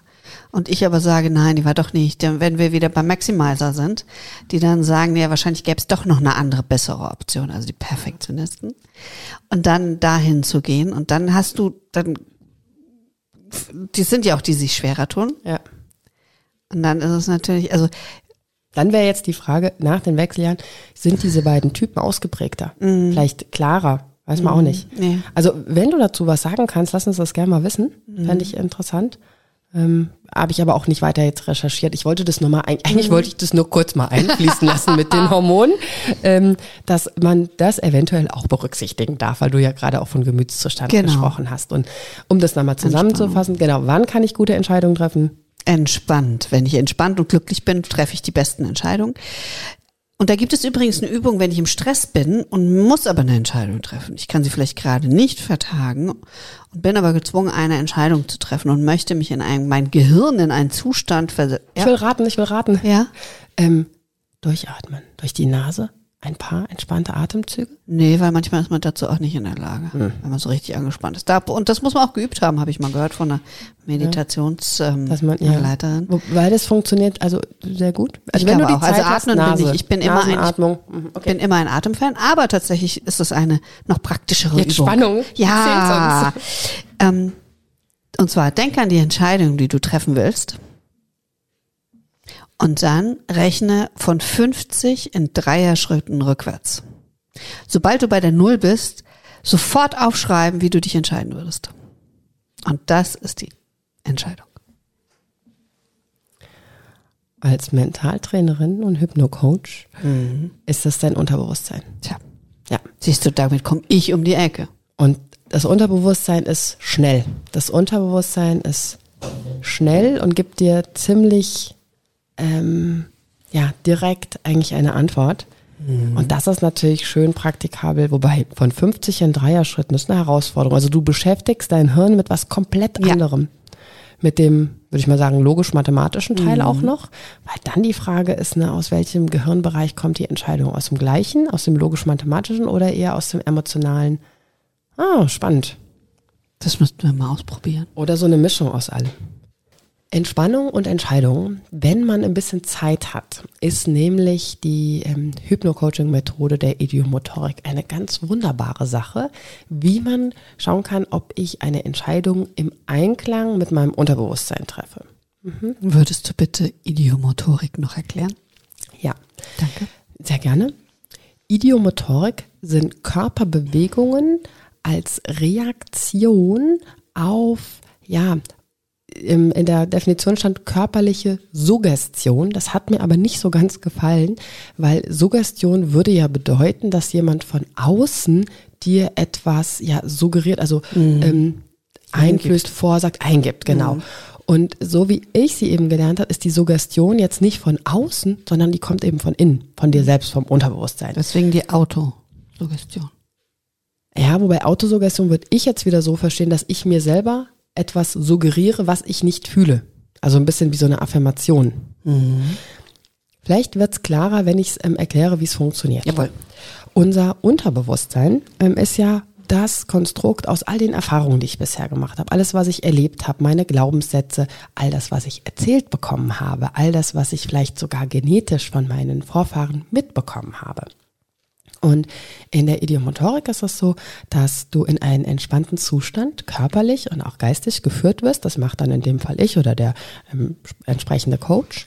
Und dann schaut man, weil, wie reagiert der Körper auf Fragen? Also als erstes guckt man, ob das Unterbewusstsein überhaupt bereit ist, mit einem zu arbeiten. Und zwar funktioniert das über die Arme. Also die Frage ist dann, Unterbewusstes zum Zeichen deiner Mitarbeit, lass eine Hand senken. Und diese Hand ist dann quasi die Ja-Hand und die andere Hand ist die Nein-Hand. Und dann kann man tatsächlich Fragen stellen, wenn Entscheidungen zu treffen sind, mit dem Unterbewusstsein zu gucken, passt das oder passt das nicht die Entscheidung? Also ist diese Entscheidung zum tiefsten Wohlergehen der entsprechenden Person? Und da ist auch interessant, manchmal kann es sein, dass die Entscheidung, man weiß das, okay, die ist nötig, die ist wichtig, das Unterbewusstsein sagt, ja, das ist zum tiefsten Wohlergehen. Und trotzdem kann man sie vielleicht im realen Leben noch nicht treffen. Und das ist vielleicht auch interessant zu gucken mm, oder bewusst sich dagegen zu entscheiden. Ist ja vielleicht auch eine Variante, dass du sagst, okay, mein Unterbewusstsein sagt zwar, das wäre jetzt wirklich eine gute Option, wenn du da reinfühlst und die Konsequenzen überdenkst, stellst du fest, okay, und dann aber sagst, oh, ich würde damit aber jemand anderen so sehr verletzen, so sehr vor den Kopf stoßen, dass ich bewusst es nicht will. Ich weiß zwar, es wäre zu meinem tiefsten Wohlergehen, mich anders zu entscheiden, mhm. aber ich möchte das nicht, aus welchen Gründen auch immer. Aber ist es dann nicht umso schlimmer, wenn ich weiß, dass mein Unterbewusstsein mir sagt, es wäre für mein tiefstes Wohlergehen. Wohlergehen wichtig und ich entscheide mich bewusst dagegen. Also wenn ich es dann auch schon weiß, dann arbeite ich ja noch krasser gegen mich selbst. Das stimmt. Ähm, das ist aber ja nur eine Momentaufnahme. Vielleicht bist du momentan noch nicht in der Lage, das anders zu entscheiden. Dir dann eine Chance zu geben und zu sagen, okay, ich lasse mal diese Entscheidung so stehen und überlege, ich gucke mal, wie es im Alltag funktioniert, um dann anders zu entscheiden. Und wenn mein Unterbewusstsein geprägt ist aus all der Vergangenheit und all, aus den Prägungen, die ich bisher erfahren habe oder meine Vorgenerationen, wie kann mein Unterbewusstsein dann eigentlich adäquat auf neue Dinge reagieren, von denen es gar nicht weiß, ob es für mich gut wäre oder nicht. Es würde ja quasi eine wie der Maschine gleich abgleichen vor Erfahrung. Das heißt aber, wenn ich, ich habe ja schon mal erzählt, es gibt ja genauso, dass deine Muster negative sein können, die dir aber Sicherheit geben, weil du sie kennst. Das sind deine Bahnen im Gehirn, das sind deine Erfahrungen. Du fühlst dich im Gefühl zum Beispiel der Unsicherheit wohler unterbewusst als im Gefühl der Sicherheit, dann würde ja immer mein Unterbewusstsein mir ein schlechter Ratgeber sein. Das ist die Frage, ist er der schlechte Ratgeber oder ist es der Ratgeber, der jetzt in dem Moment das für dich Beste macht? Und dann kannst du ja aber auch wieder entscheiden und vielleicht sagen, okay, bewusst ist mir aber klar, also rational, dass ich auf lange Sicht eine andere Entscheidung, sagen wir mal Rauchen. Mhm. Gehen wir mal, also bewusst ist dir klar, Rauchen ist ungesund, Punkt. Mhm. Brauchen wir nicht drüber diskutieren. Du schaffst es aber nicht, aufzuhören zu rauchen. Und dein Unterbewusstsein sagt auch, es ist nicht zu deinem tiefsten Wohlergehen aktuell mit dem Rauchen aufzuhören, weil dein Unterbewusstes ja Sicherheit will. Mhm. Und dann ist die Überlegung, die Frage, was brauchst du? Unterbewusstes, damit man aufhören kann zu rauchen. Weil, wenn du jetzt sagst, mein Unterbewusstes sagt, ähm, ich will nicht, dass aufgehört wird zu rauchen, mhm. dann wird das also so ein Kraftakt sein. Dann arbeitest du ja quasi gegen dich selbst. Aber woher weiß das Unterbewusste, wie es dann, was es braucht, um eine Situation aufzugeben und in eine Situation zu kommen, die das Unterbewusstsein noch gar nicht kennt? Sie kennt mich ja quasi dann nicht nicht rauchend. Richtig? Und das kannst du dem Unterbewusstsein, und jetzt kommt's ja, suggerieren. Aha. Also, ja, jetzt, wird, jetzt die Manipulation. Ja, und zwar, dass du sagst, okay, wie fühle ich mich denn, wenn ich nicht rauche? Warum will ich denn aufhören zu rauchen? Wie fühle ich mich? Wie rieche ich? Wie bewege ich mich? Also dann alle Sinne mit abzuholen, um dem Unterbewusstsein die Chance zu geben, ein Gefühl, weil das Unterbewusstsein kann ja nur aus Erfahrung wie du das mhm. genau wie du das sagst, kann ja nur aus Erfahrungen agieren und handeln. Und wenn das noch nie die Erfahrung eines anderen Zustandes gemacht hat, wie soll das das dann entscheiden? Mhm. Und da kann ich ihm aber bei helfen und kann ihm diesen Zustand, diesen neuen Zustand so schmackhaft machen, dass es dann irgendwann sagt, und das kommt halt ganz drauf an, ähm, das dauert vielleicht auch mal mehr oder weniger lang, ähm, bis es dann sagt, nee, also das, den alten Zustand, den möchte ich gar nicht. Ich will, ach, tief durchatmen können. Ich will, dass meine Hände nicht mehr ähm, gelblich gefärbt sind von Nikotin. Ich will nicht, also das kann ich jetzt ausführen, ne? Mhm. Genau. Ähm, und das ich habe schon so, Rauchen aufgehört. Das okay. ist jetzt nicht nötig. Und da ist so die Idee, dass du ähm, einfach einen Schritt noch davor schalten musst, bevor das dann wirklich klappt. Zum Beispiel auch die Frage für das Unterbewusstsein, weil du das vorhin mit Sicherheit gesagt hast. Was ähm, ist denn das eigentliche Bedürfnis dahinter, was du hast? Sicherheit, Entspannung, Ablenkung. Ähm, wie fühlst du dich denn, wenn du diese Gewohnheit machst und wie fühlst du dich aktuell, wenn du diese Gewohnheit nicht machst? Und dann diesen Zustand zu verändern mit, ich fühle mich ja ähm, frei, ich rieche anders. Und dann schaffst du diese Veränderung auch wesentlich leichter. Macht Sinn? Macht Sinn, wenn ich in der Lage bin, das, also tatsächlich wäre da die, also ja, macht total Sinn natürlich. Ja, klingt total gut. Mhm. das hat man jetzt auch richtig deiner Stimme angemerkt. ja, die, also was ich gerade, worüber ich nachdenke, ist, wenn ich und mein Unterbewusstsein, also da sind wir ja dann sogar eins, äh, immer noch das Bild vom schönen Raucherin, von der schönen Raucherin habe, Genuss, bla bla bla, also all diese Gedankengebilde, die man sich darum macht, dass ich, äh, wie, also wie kann ich, wenn ich selbst nicht dran glaube, glaubhaft meinem Unterbewusstsein vermitteln, dass das andere so viel befreiender, schöner, besser riechend ist? Also wenn du das jetzt so sagst, wäre dann die Vorabfrage, willst du überhaupt aufhören zu rauchen? Ja, weil ich ja wüsste, also ich habe ja schon aufgehört, weil ich ja wüsste, ich bin, es ist total gesundheitsschädlich für mich und meine Mitmenschen. Aber dann ist ja das Bedürfnis dieser schönen, rauchenden Frau, die genüsslich an der Zigarette liegt, das ist ja einfach so groß. Also da würde ich tatsächlich in Frage stellen, ob das Ziel, was du dir da überlegt hast, wirklich dein Ziel ist. Das Aufhören? Mhm. Also ich kann sagen, damals, als ich aufgehört habe zu rauchen, war es nicht mein Ziel, aufzuhören zu rauchen. Sondern? Mein Mann hat einen Kollegen, der ähm, auch so ein Hardcore-Raucher war und der ist da zu so einem Seminar und es hat funktioniert. Und dann hat mein Mann mich angerufen und hat gesagt, du, der war da, der Holger, der hat aufgehört, ähm, da solltest du auch hingehen. Und dann habe ich meinem Mann zuliebe, also mein Vater ist an den Folgen von Zigarettenkonsum gestorben. Und dann hatte ich, ähm, habe ich aus netter Weise, weil ich natürlich immer mal ich wusste ja, es ist ungesund, es ist besser, wenn ich aufhöre mit dieser Sucht. Dann habe ich mir das letztmögliche Datum, das es auf der Homepage gab, gebucht. Also es war irgendwie im Frühsommer und ich habe Dezember gebucht. Sie hatten auch nicht die fürs nächste Jahr draufstehen, sonst hätte ich wahrscheinlich das nächste Jahr gebucht. Also du siehst, ich war überhaupt nicht bereit dazu. Und dann ähm, schneite es noch an dem Abend und ich musste nach Wiesbaden fahren von Frankfurt und habe gedacht, das wäre aber auch ein guter Grund, wegen Schnee kann ich jetzt nicht hin. Und dann dachte ich, ja komm, du hast schon 180 Euro bezahlt ähm, für dieses Seminar. Hm, da gehst du jetzt hin, du kannst ja danach, äh, wenn es nicht funktioniert hat, immer noch weiter rauchen. Als erstes würde mich interessieren, was ihr bei dem Seminar gemacht habt. Und als zweites, da hast du ja aber schon vorher viele kleine Entscheidungen für das Aufhören oder zumindest für die Bereitschaft des Aufhören zu treffen. Also du hast ja schon angefangen, dein Gehirn und Unterbewusstsein ein bisschen anders zu programmieren. Aber was habt ihr gemacht? Ja, wobei tatsächlich, also nochmal zur zweiten ja. mit der Entscheidung, ich hatte natürlich auch vorher schon mal den Klassiker Alan K., endlich Nichtraucher. Ich hatte schon mal zwei Jahre nicht geraucht aufgrund dieses Buches, das hatte dann leider wieder angefangen. Dann habe ich gesagt, okay, dann LNK, eigentlich nicht Raucher für Frauen, hat nicht funktioniert. Ich habe dann ganz viele Sachen probiert, die alle nicht funktioniert haben, tatsächlich, weil du ja eben, also ich war auf diesen ganzen onkologischen Stationen, gerade HNO war mein Vater unterwegs. Das heißt, du siehst und, und da siehst du es richtig, wenn äh, Lippenteile, Nasenteile fehlen und andere Dinge, ähm, was das Rauchen anrichtet. Und das habe ich jahrelang gesehen und mir war bewusst und quasi bei jedem Halskratzen habe ich gedacht, also mein Vater hatte Schleimhautkrebs, bei jedem Halskratzen habe ich gedacht, oh Kacke, jetzt hat's mich erwischt. Weil ich auch tatsächlich geraucht habe, seit ich 16 war. Und das war natürlich sozusagen immer die Motivation, na ja, ich, ich sollte so vernünftig sein, auch wenn es nicht meinem damaligen Charakter oder Leidenschaft entsprach und auch nicht meinem Unterbewusstsein. Ich sollte so vernünftig sein, nicht zu rauchen mit diesem Risiko in der Familie.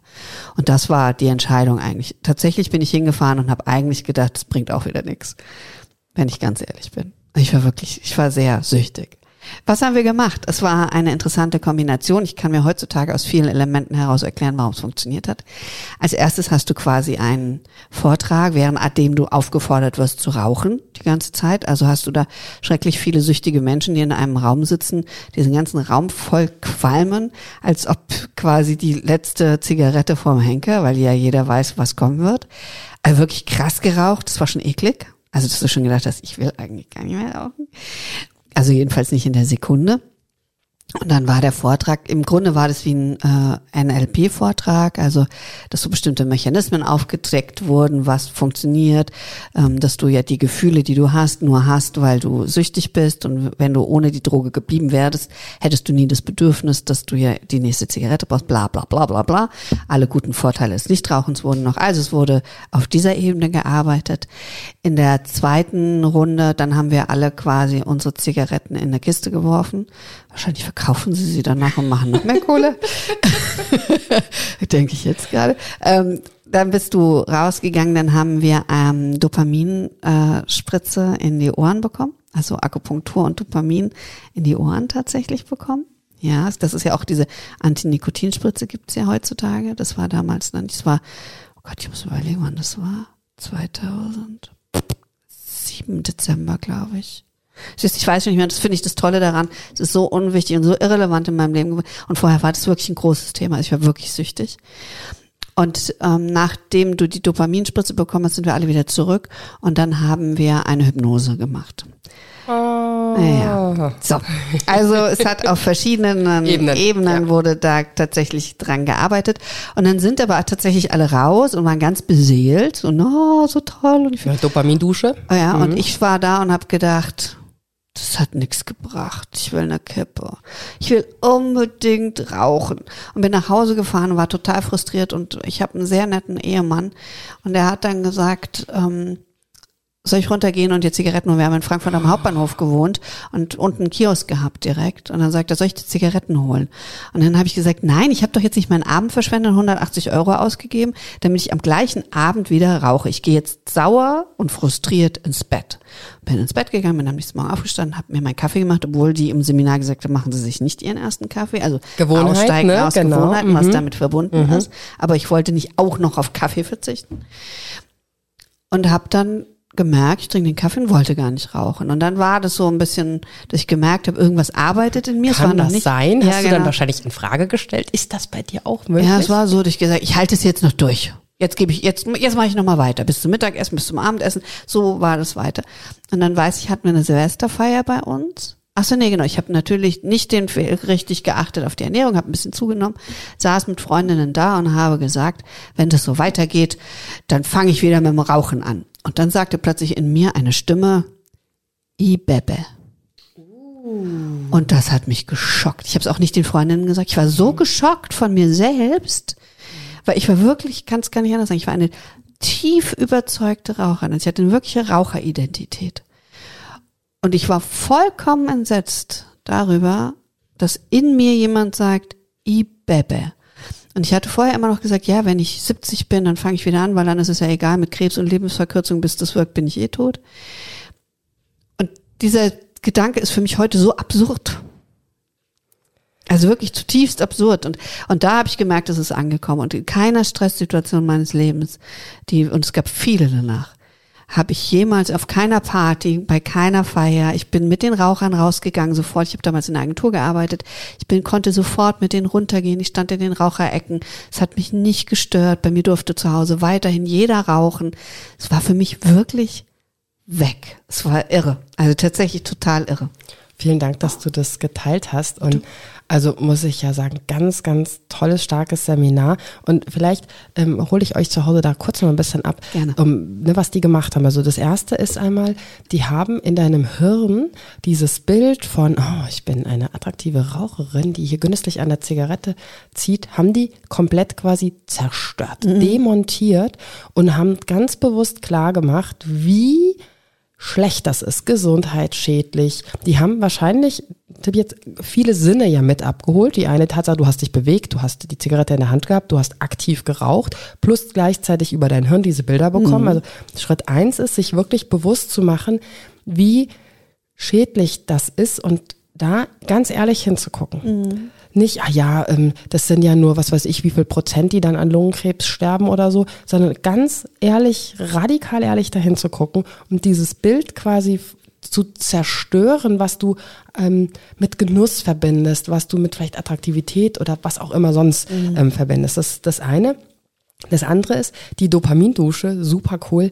Ähm, die kann man auch natürlich also erzeugen. Ich wusste gar nicht, dass man Dopamin so spritzen kann. In die Ohr, also tatsächlich quasi wie Akupunktur haben die, ja. die hatten so fünf Stellen, in die sie, ich glaube im linken Ohr, das war das linke Ohr, haben sie das gespritzt. Das waren, sagen sie auch, das sind dann so bestimmte Punkte, mhm, die mhm. da, und da hast du die okay. bekommen.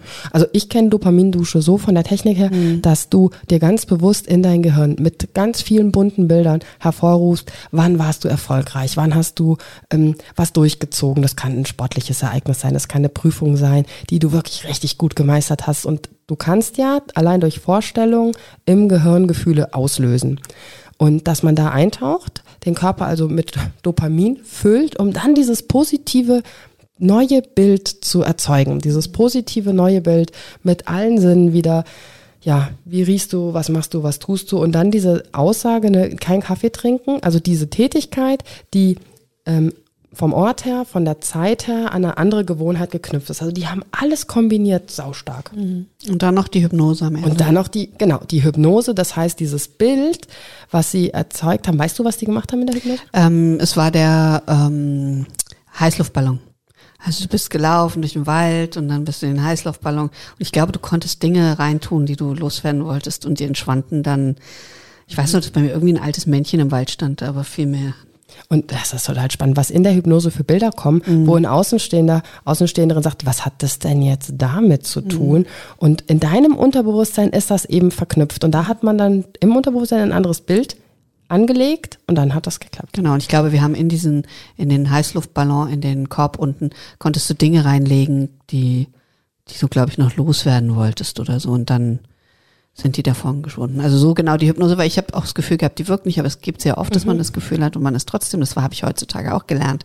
Damals dachte ich, sie hat nicht gegriffen und am Ende des Tages habe ich ja gesehen, es hat doch alles gegriffen, weil ich glaube, ähm, Nein, ich weiß es, dass ich so befreiter Nichtraucher bin, dass es beeindruckend ist. Und ich war wirklich eine Raucherin.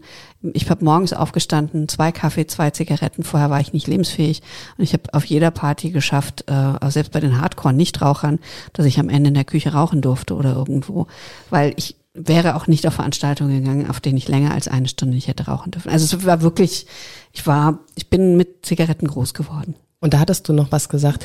Du warst von der von deiner tiefen Identität her Raucherin und jetzt bist du von der tiefen Identität her nicht Raucherin. Ja, ich bin ich ich habe jetzt eine gemischte Identität. Ich habe die Identität der Raucherin. Also ich verstehe alle Menschen. Deswegen ich verteufel viele verteufeln die danach ja und ähm, weil sie sich immer wieder in ihrer Willenskraft festhalten müssen, nicht zu rauchen. Und das habe ich nicht. Ich kann es bei den anderen lassen und kann sagen, ich verstehe das. Ich war auch voll die krasse Raucherin und jetzt bin ich es halt nicht mehr. Jetzt bin ich nicht Raucherin. Also ich, ich bin bin jetzt frei davon, tatsächlich. Bei der Hypnose gibt es tatsächlich verschiedene, man sagt da Trance-Zustände. Also es gibt so eine leichte Trance bis ähm, eine wenig tiefe Trance. Das ist so, wie ich es gelernt habe zu arbeiten. Das heißt, ähm, man kommuniziert miteinander und auch du als Klient, Klientin kannst noch, du machst wirklich mit, du machst aktiv mit und das ist eher wie ein Gespräch über Bilder und entspannt. Und dann gibt es eben noch so tiefere Trance, wo du tatsächlich ähm, das Gefühl hast, dass die Dinge wie von selbst geschehen und dass du eben nicht mehr in diesem aktiven Zustand von ich mache mit, sondern eher in diesem Zustand von ich werde mitgemacht mhm. bist. Ähm, da kenne ich mich jetzt aber nicht aus das ist nicht mein Metier. Also ähm, so wie ich es gelernt habe, was für mich sinnig ist, ist wirklich dieses, wir schauen ins Unterbewusstsein und machen dann aktiv, ähm, macht der Klient, die Klientin mit. Das Ganze, nur dass ich es einmal erwähnt habe, ist vom Psychologen Carpenter, der 1813 bis 1885 gewählt hat. Ich wollte auch mal so eine Jahreszahl raushauen. ähm, diese Idiomotorik, dieses, also der Körper gibt Signale, die vom Unterbewusstsein kommen. Und vielleicht kennst du das zu Hause, dass ähm, du zum Beispiel auf einmal zuckt die Hand und du weißt gar nicht, was ist denn jetzt los? Frag dich mal in den Momenten, was dich gerade beschäftigt. Okay. Also der Körper, ja, nur mal so als Idee. Ja. Vielleicht ist es irgendwas, vielleicht ist es auch nichts. Auch das muss ich immer sagen. Ne? Ich glaube, wir dürfen uns so befreien an so ähm, System immer so festzuhalten. Und das mhm. ist das mhm. Nonplusultra. Und nur so funktioniert's. Wir sind einfach unterschiedlich. Und manchmal gibt der Körper ein Signal, mein Gott, manchmal zuckt auch einfach nur der Arm. Mhm. Ich das weiß, dass ich ne? ja, ich bin ja schon in den Genuss auch mal gekommen bei dir.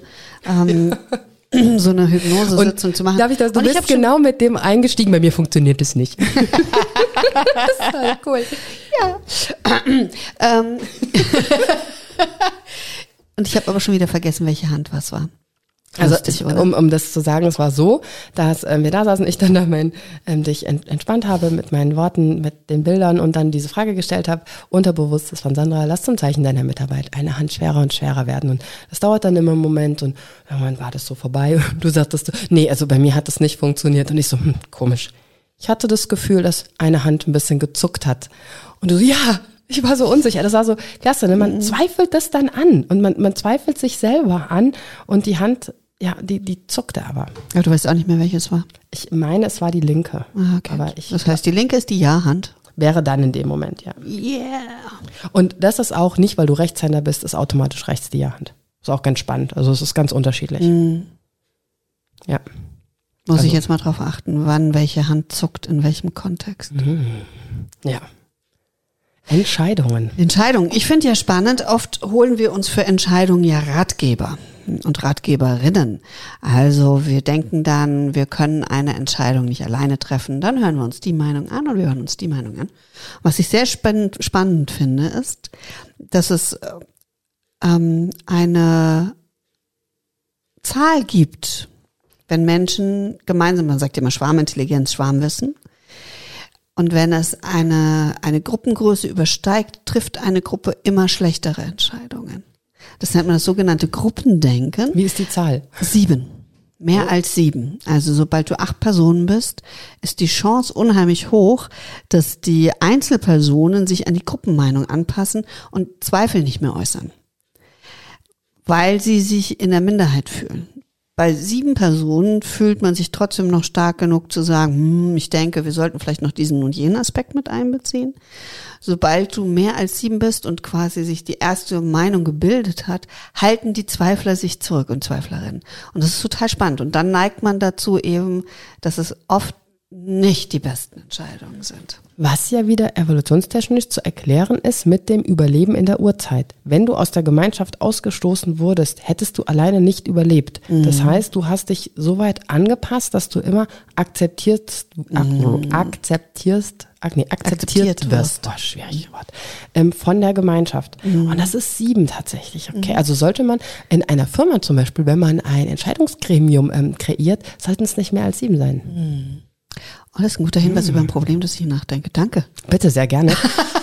Und das ist auch spannend, weil du sagtest, man fragt jemand anderen. Bei mir ist es tatsächlich so, ich mache das in der Apotheke auch ganz oft, dass ich mir jemanden hole und sage, hör mir mal zu.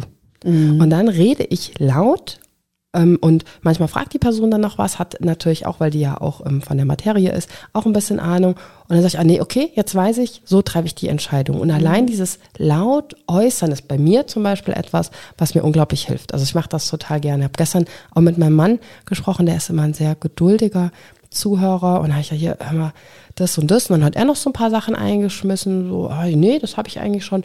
Und dann habe ich für mich die Entscheidung getroffen. Und das ist, glaube ich, auch ganz wichtig. Wenn ich andere um Rat frage, mhm. bin ich immer noch die Person, die die Entscheidung trifft und damit auch die Konsequenzen tragen muss. Und das ist, also gerade Konsequenzen tragen, ist ja ganz oft das, was uns davon vermeintlich abhält, schnell eine Entscheidung zu treffen, weil wir denken, und da kommen wir dann zu deinem Einstieg, ähm, ist es eine lebenswichtige Entscheidung oder nicht, ähm, weil wir uns fürchten vor den Konsequenzen. Und ich glaube, manchmal ist es ganz gesund. Ähm, wir haben ja auch am Anfang die Einstiegsfrage zum Beispiel mit der Chemo gehabt. Und zum Beispiel meine Mutter hatte eine Chemo und dann kriegst du ja so einen Port gelegt, der bleibt zwei Jahre dran.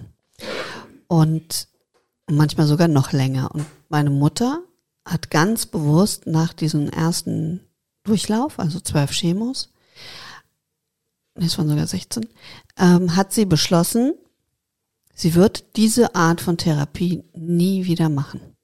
Selbst wenn der Krebs wiederkommt, das macht sie nicht. Und hat sich bei der daran anschließenden Operation auch den Port ziehen lassen. Und das fand ich sehr erschreckend damals, aber genauso mutig. Und und ich glaube, du nimmst dir die Qual, immer wieder drüber nachzudenken, weil sie die Entscheidung getroffen hat. Also sie geht nicht in die Dauerschleife der inneren Diskussion und sie muss auch nicht, die müsste nicht in die Schleife der Diskussion mit Ärzten und Kindern gehen, sondern diese Entscheidung ist getroffen. Ende. Ich hatte auch einmal in der Apotheke so ein Erlebnis, das waren Patient, der auch ähm, Krebs hat und der gesagt hat, nee, er bricht die Chemo ab, weil er kein, er hat es tatsächlich so salopp ausgedrückt, keinen Bock hat, dass ihm den ganzen Tag übel ist und er so durch die Gegend läuft. Und dann habe ich mir auch gedacht, was für eine krasse Entscheidung. Mhm. Und du hast jetzt gerade gesagt, die Entscheidung ist getroffen. A, man kann sich ja auch umentscheiden. Mhm. Und B, ich weiß nicht, ob du das kennst beim Zuhören gerade.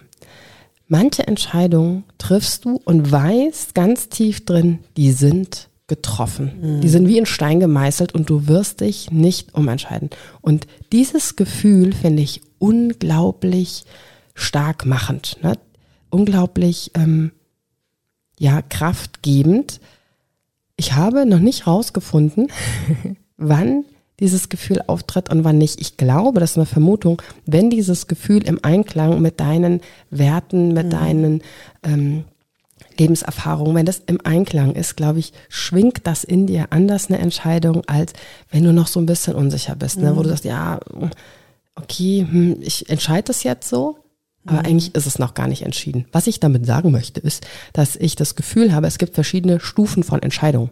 Von ich habe eine Entscheidung getroffen. Kennst du das Gefühl? Ja, ich habe tatsächlich, und das sind jetzt aber auch wieder krasse, Achtung, Triggerwarnung, krasse Beispiele. Ähm, ich habe ja vorhin gesagt, auch dass mein Vater jetzt zum Beispiel nicht mehr lebt und bei meinem Vater wurde dieser Krebs äh, diagnostiziert im Hals. Und er wurde vor die Entscheidung gestellt, entweder eineinhalb bis zwei Jahre noch Leben zu haben ähm, und er macht nur Lymphknoten raus und ich weiß nicht, die Tumoren haben sie damals verkleinert Oder dass die gesamte Schleimhaut aus dem Hals entfernt wird, die Gaumenplatte, bla bla bla, der Kehlkopf. Ähm, und dann würde das aus den Armen, würde da rein operiert. Aber es hätte zur Konsequenz gehabt und dann hätte er eine Chance auf fünf Lebensjahre noch gehabt. Ähm, und das war aber, dass er klar, dass er dann nicht mehr sprechen, nicht mehr essen, nicht mehr trinken kann. Weil ähm, wenn Kehlkopf und oben diese Gaumenplatte fehlt, dann funktionieren auch diese Geräte nicht, weil du nicht mehr schlucken kannst tatsächlich. Also wenn du das eine oder das andere hast, kannst du noch schlucken. Wenn du beides nicht mehr hast, ähm, haben sie uns damals erklärt, geht es nicht mehr. Und wir waren damals zu dritt, als diese Entscheidung getroffen wurde, also mein Vater, meine Mutter und ich. Und mein Vater hat gesagt, er, er entscheidet es nicht. Wir sollen sagen, was wir denken. Und meine Mutter hat gesagt, wir machen die Operation fünf Jahre. Und dann hat mein Vater gesagt, okay, gut, dann lässt er die Operation machen. Und ich stand da und habe gesagt, Mini, also ich habe meinen Vater Mini genannt, ähm, Mini, das bist dann nicht mehr du. Was sind das denn dann für fünf Jahre, die da noch sind? Und ich wäre dagegen. Und dann haben wir angefangen, darüber zu sprechen und wir haben uns tatsächlich dagegen entschieden. Er hat dann eineinhalb Jahre später ist er gestorben. Ähm, und auch dann im Sterbeprozess hatte er eine Entscheidung getroffen, dass er keine lebensverlängernden Maßnahmen möchte und keine Wiederbelebung. Und tatsächlich kamen wir an den Punkt, an dem die Ärzte uns gefragt haben, was jetzt getan werden soll.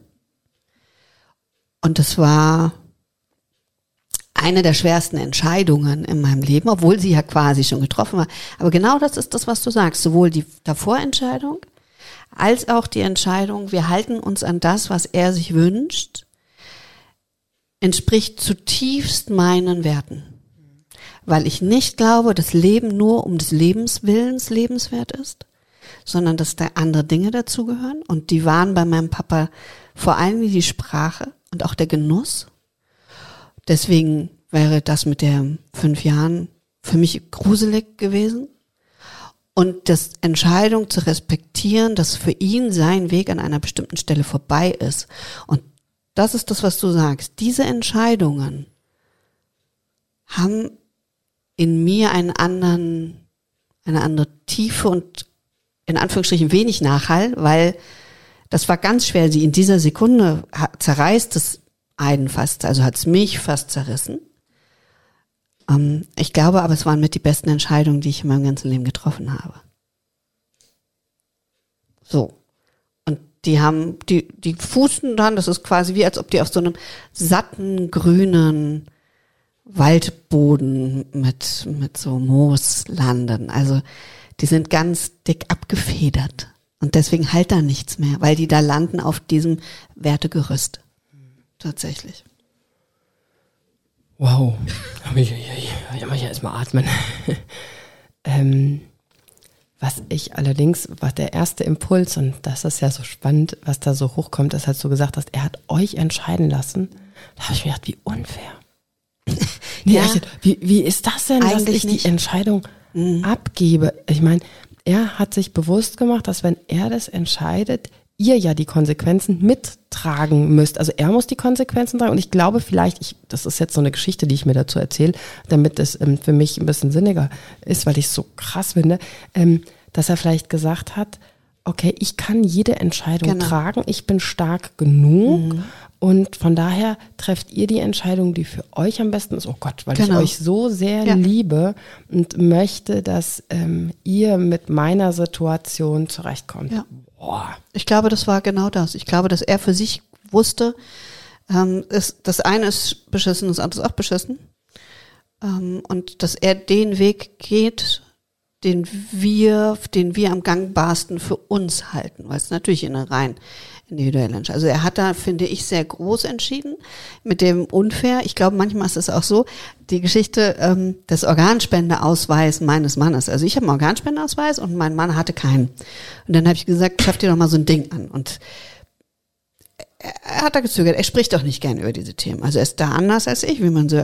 Ich kann relativ frei über diese Dinge sprechen er wollte das Thema nicht anfassen. Und dann, ich kann es erzählen, weil wir oft jetzt auch schon im Bekanntes- und Freundeskreis diese Geschichte erzählt haben. Also ich weiß, dass es okay ist. Und eines Tages sagte er zu mir, ich habe jetzt auch einen Organspendeausweis, so wie du das wolltest. Und dann habe ich gesagt, okay, was hast du angekreuzt? Da hast du ja so, ich will gar nichts spenden, ich will nur, ich will alles. Und es gibt noch das Kästchen, das sollen meine Angehörigen entscheiden. Oder es soll entscheiden und Person. Und dann hat er gesagt, ich habe angekreuzt, dass du das entscheiden sollst. Klingt aber so ein bisschen wie so, jetzt habe ich dir eins ausgewischt. Ja, er hat ja gesagt, er beschäftigt sich nicht damit. Und dann habe ich und dann war ich erst auch so, das finde ich voll unfair, so wie du es gerade gesagt hast, total unfair. Und dann aber habe ich ihn angeguckt und habe gesagt, du kennst meine Haltung. Und deswegen weißt du, wofür du dich mit diesem Kreuz entschieden hast. Und damit bin ich wieder fein, weil ich ihm ganz genau damit mitgeteilt habe, was mit seinen Organen passieren würde. Ich hoffe, das passiert nichts, dass er so alt wird, dass sie eh keiner mehr will. Mm.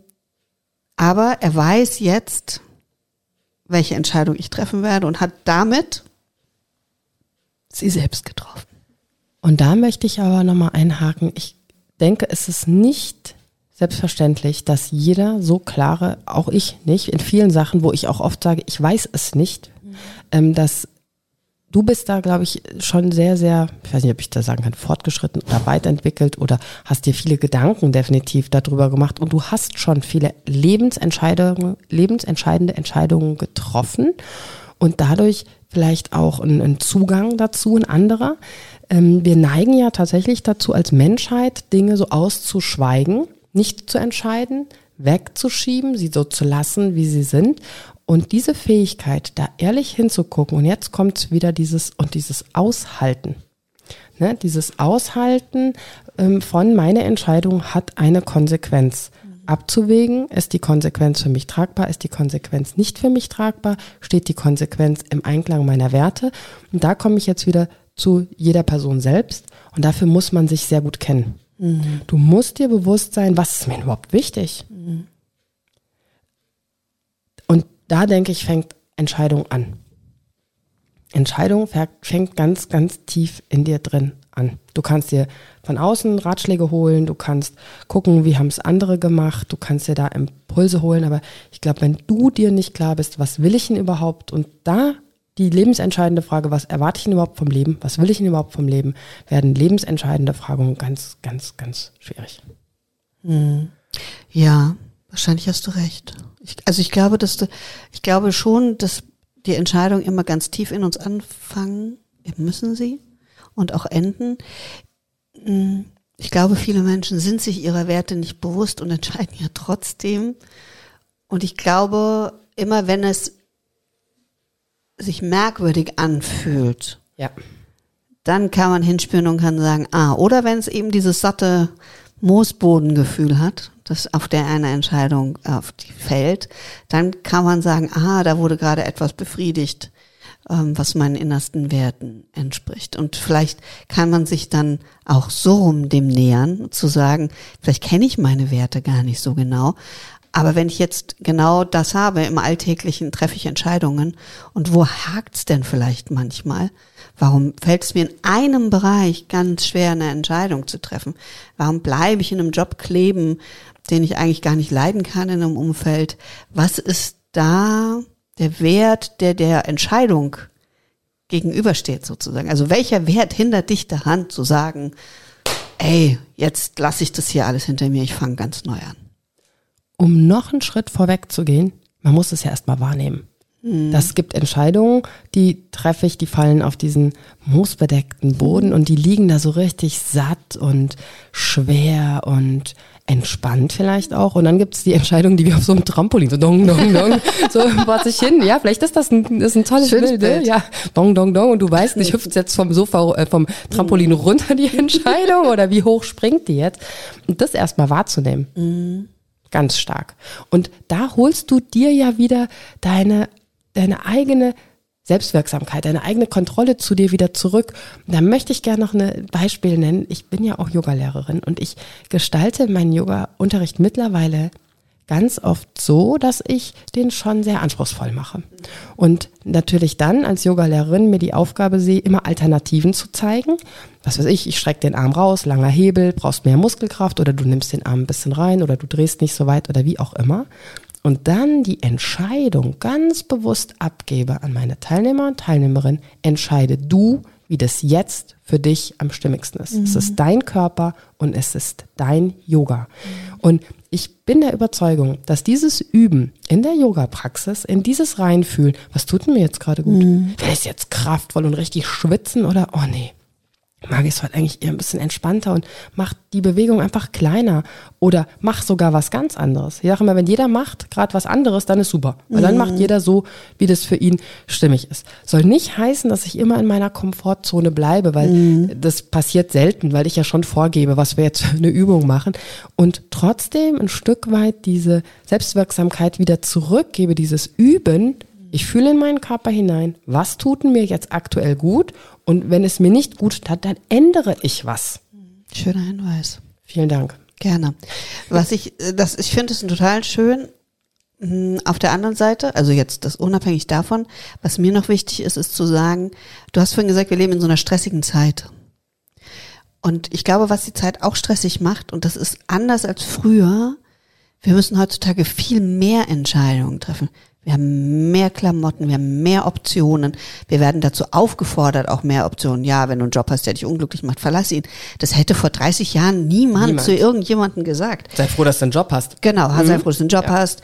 Ähm, du hast oft den Job deiner Eltern gemacht, weil es das war, was du kanntest. Du hast Betriebe übernommen. Das stand gar nicht zur Frage, dass du diesen Betrieb übernimmst, dass du das Unternehmen weiterführst.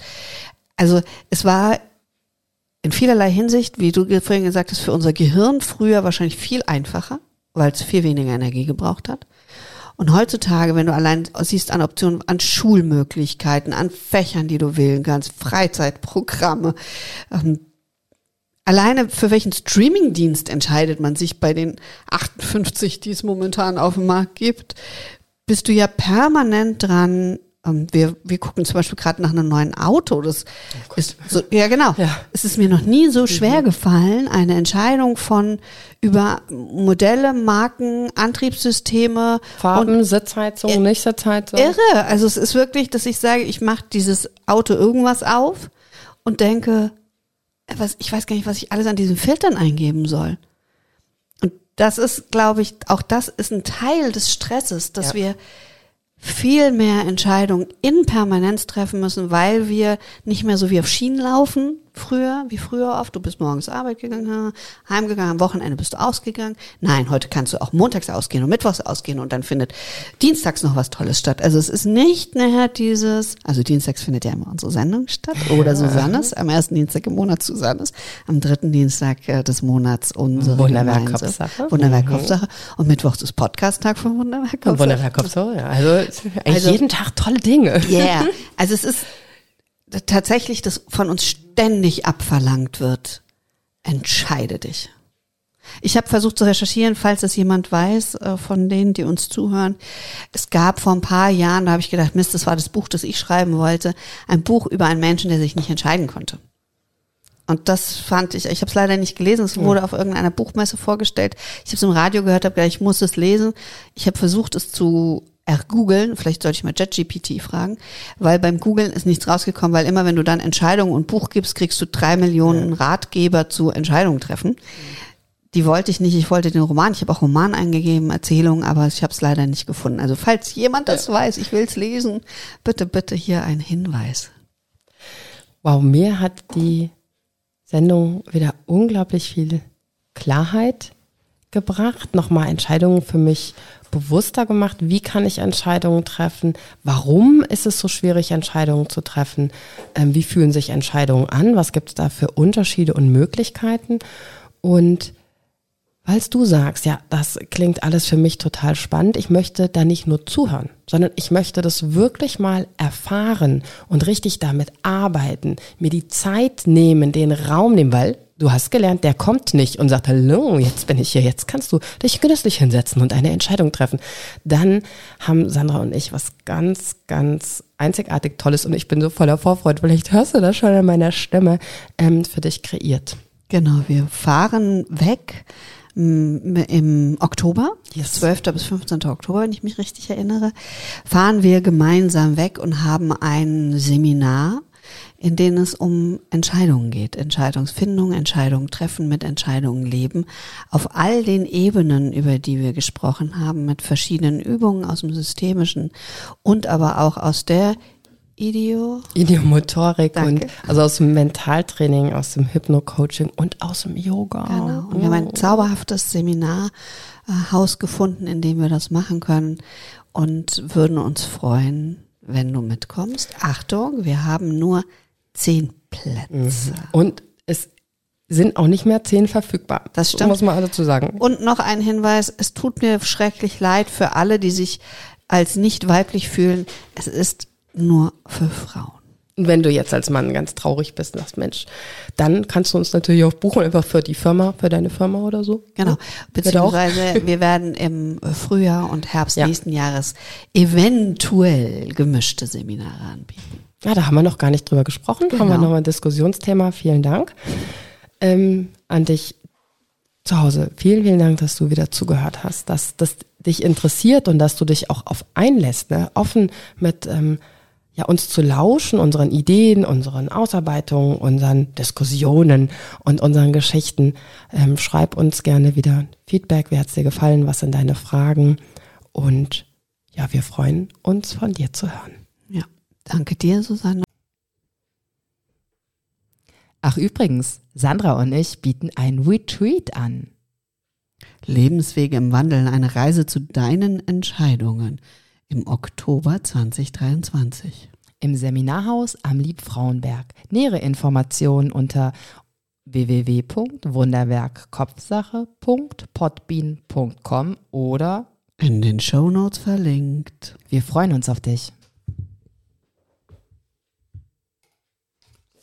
Super, packe ich jetzt. Danke für dein Interesse. Wenn es dir gefallen hat, abonniere, kommentiere und like diese Folge. Und wenn du meinst, sie darf kein Geheimnis bleiben, teile sie, wo immer sie zu teilen ist. Dankeschön.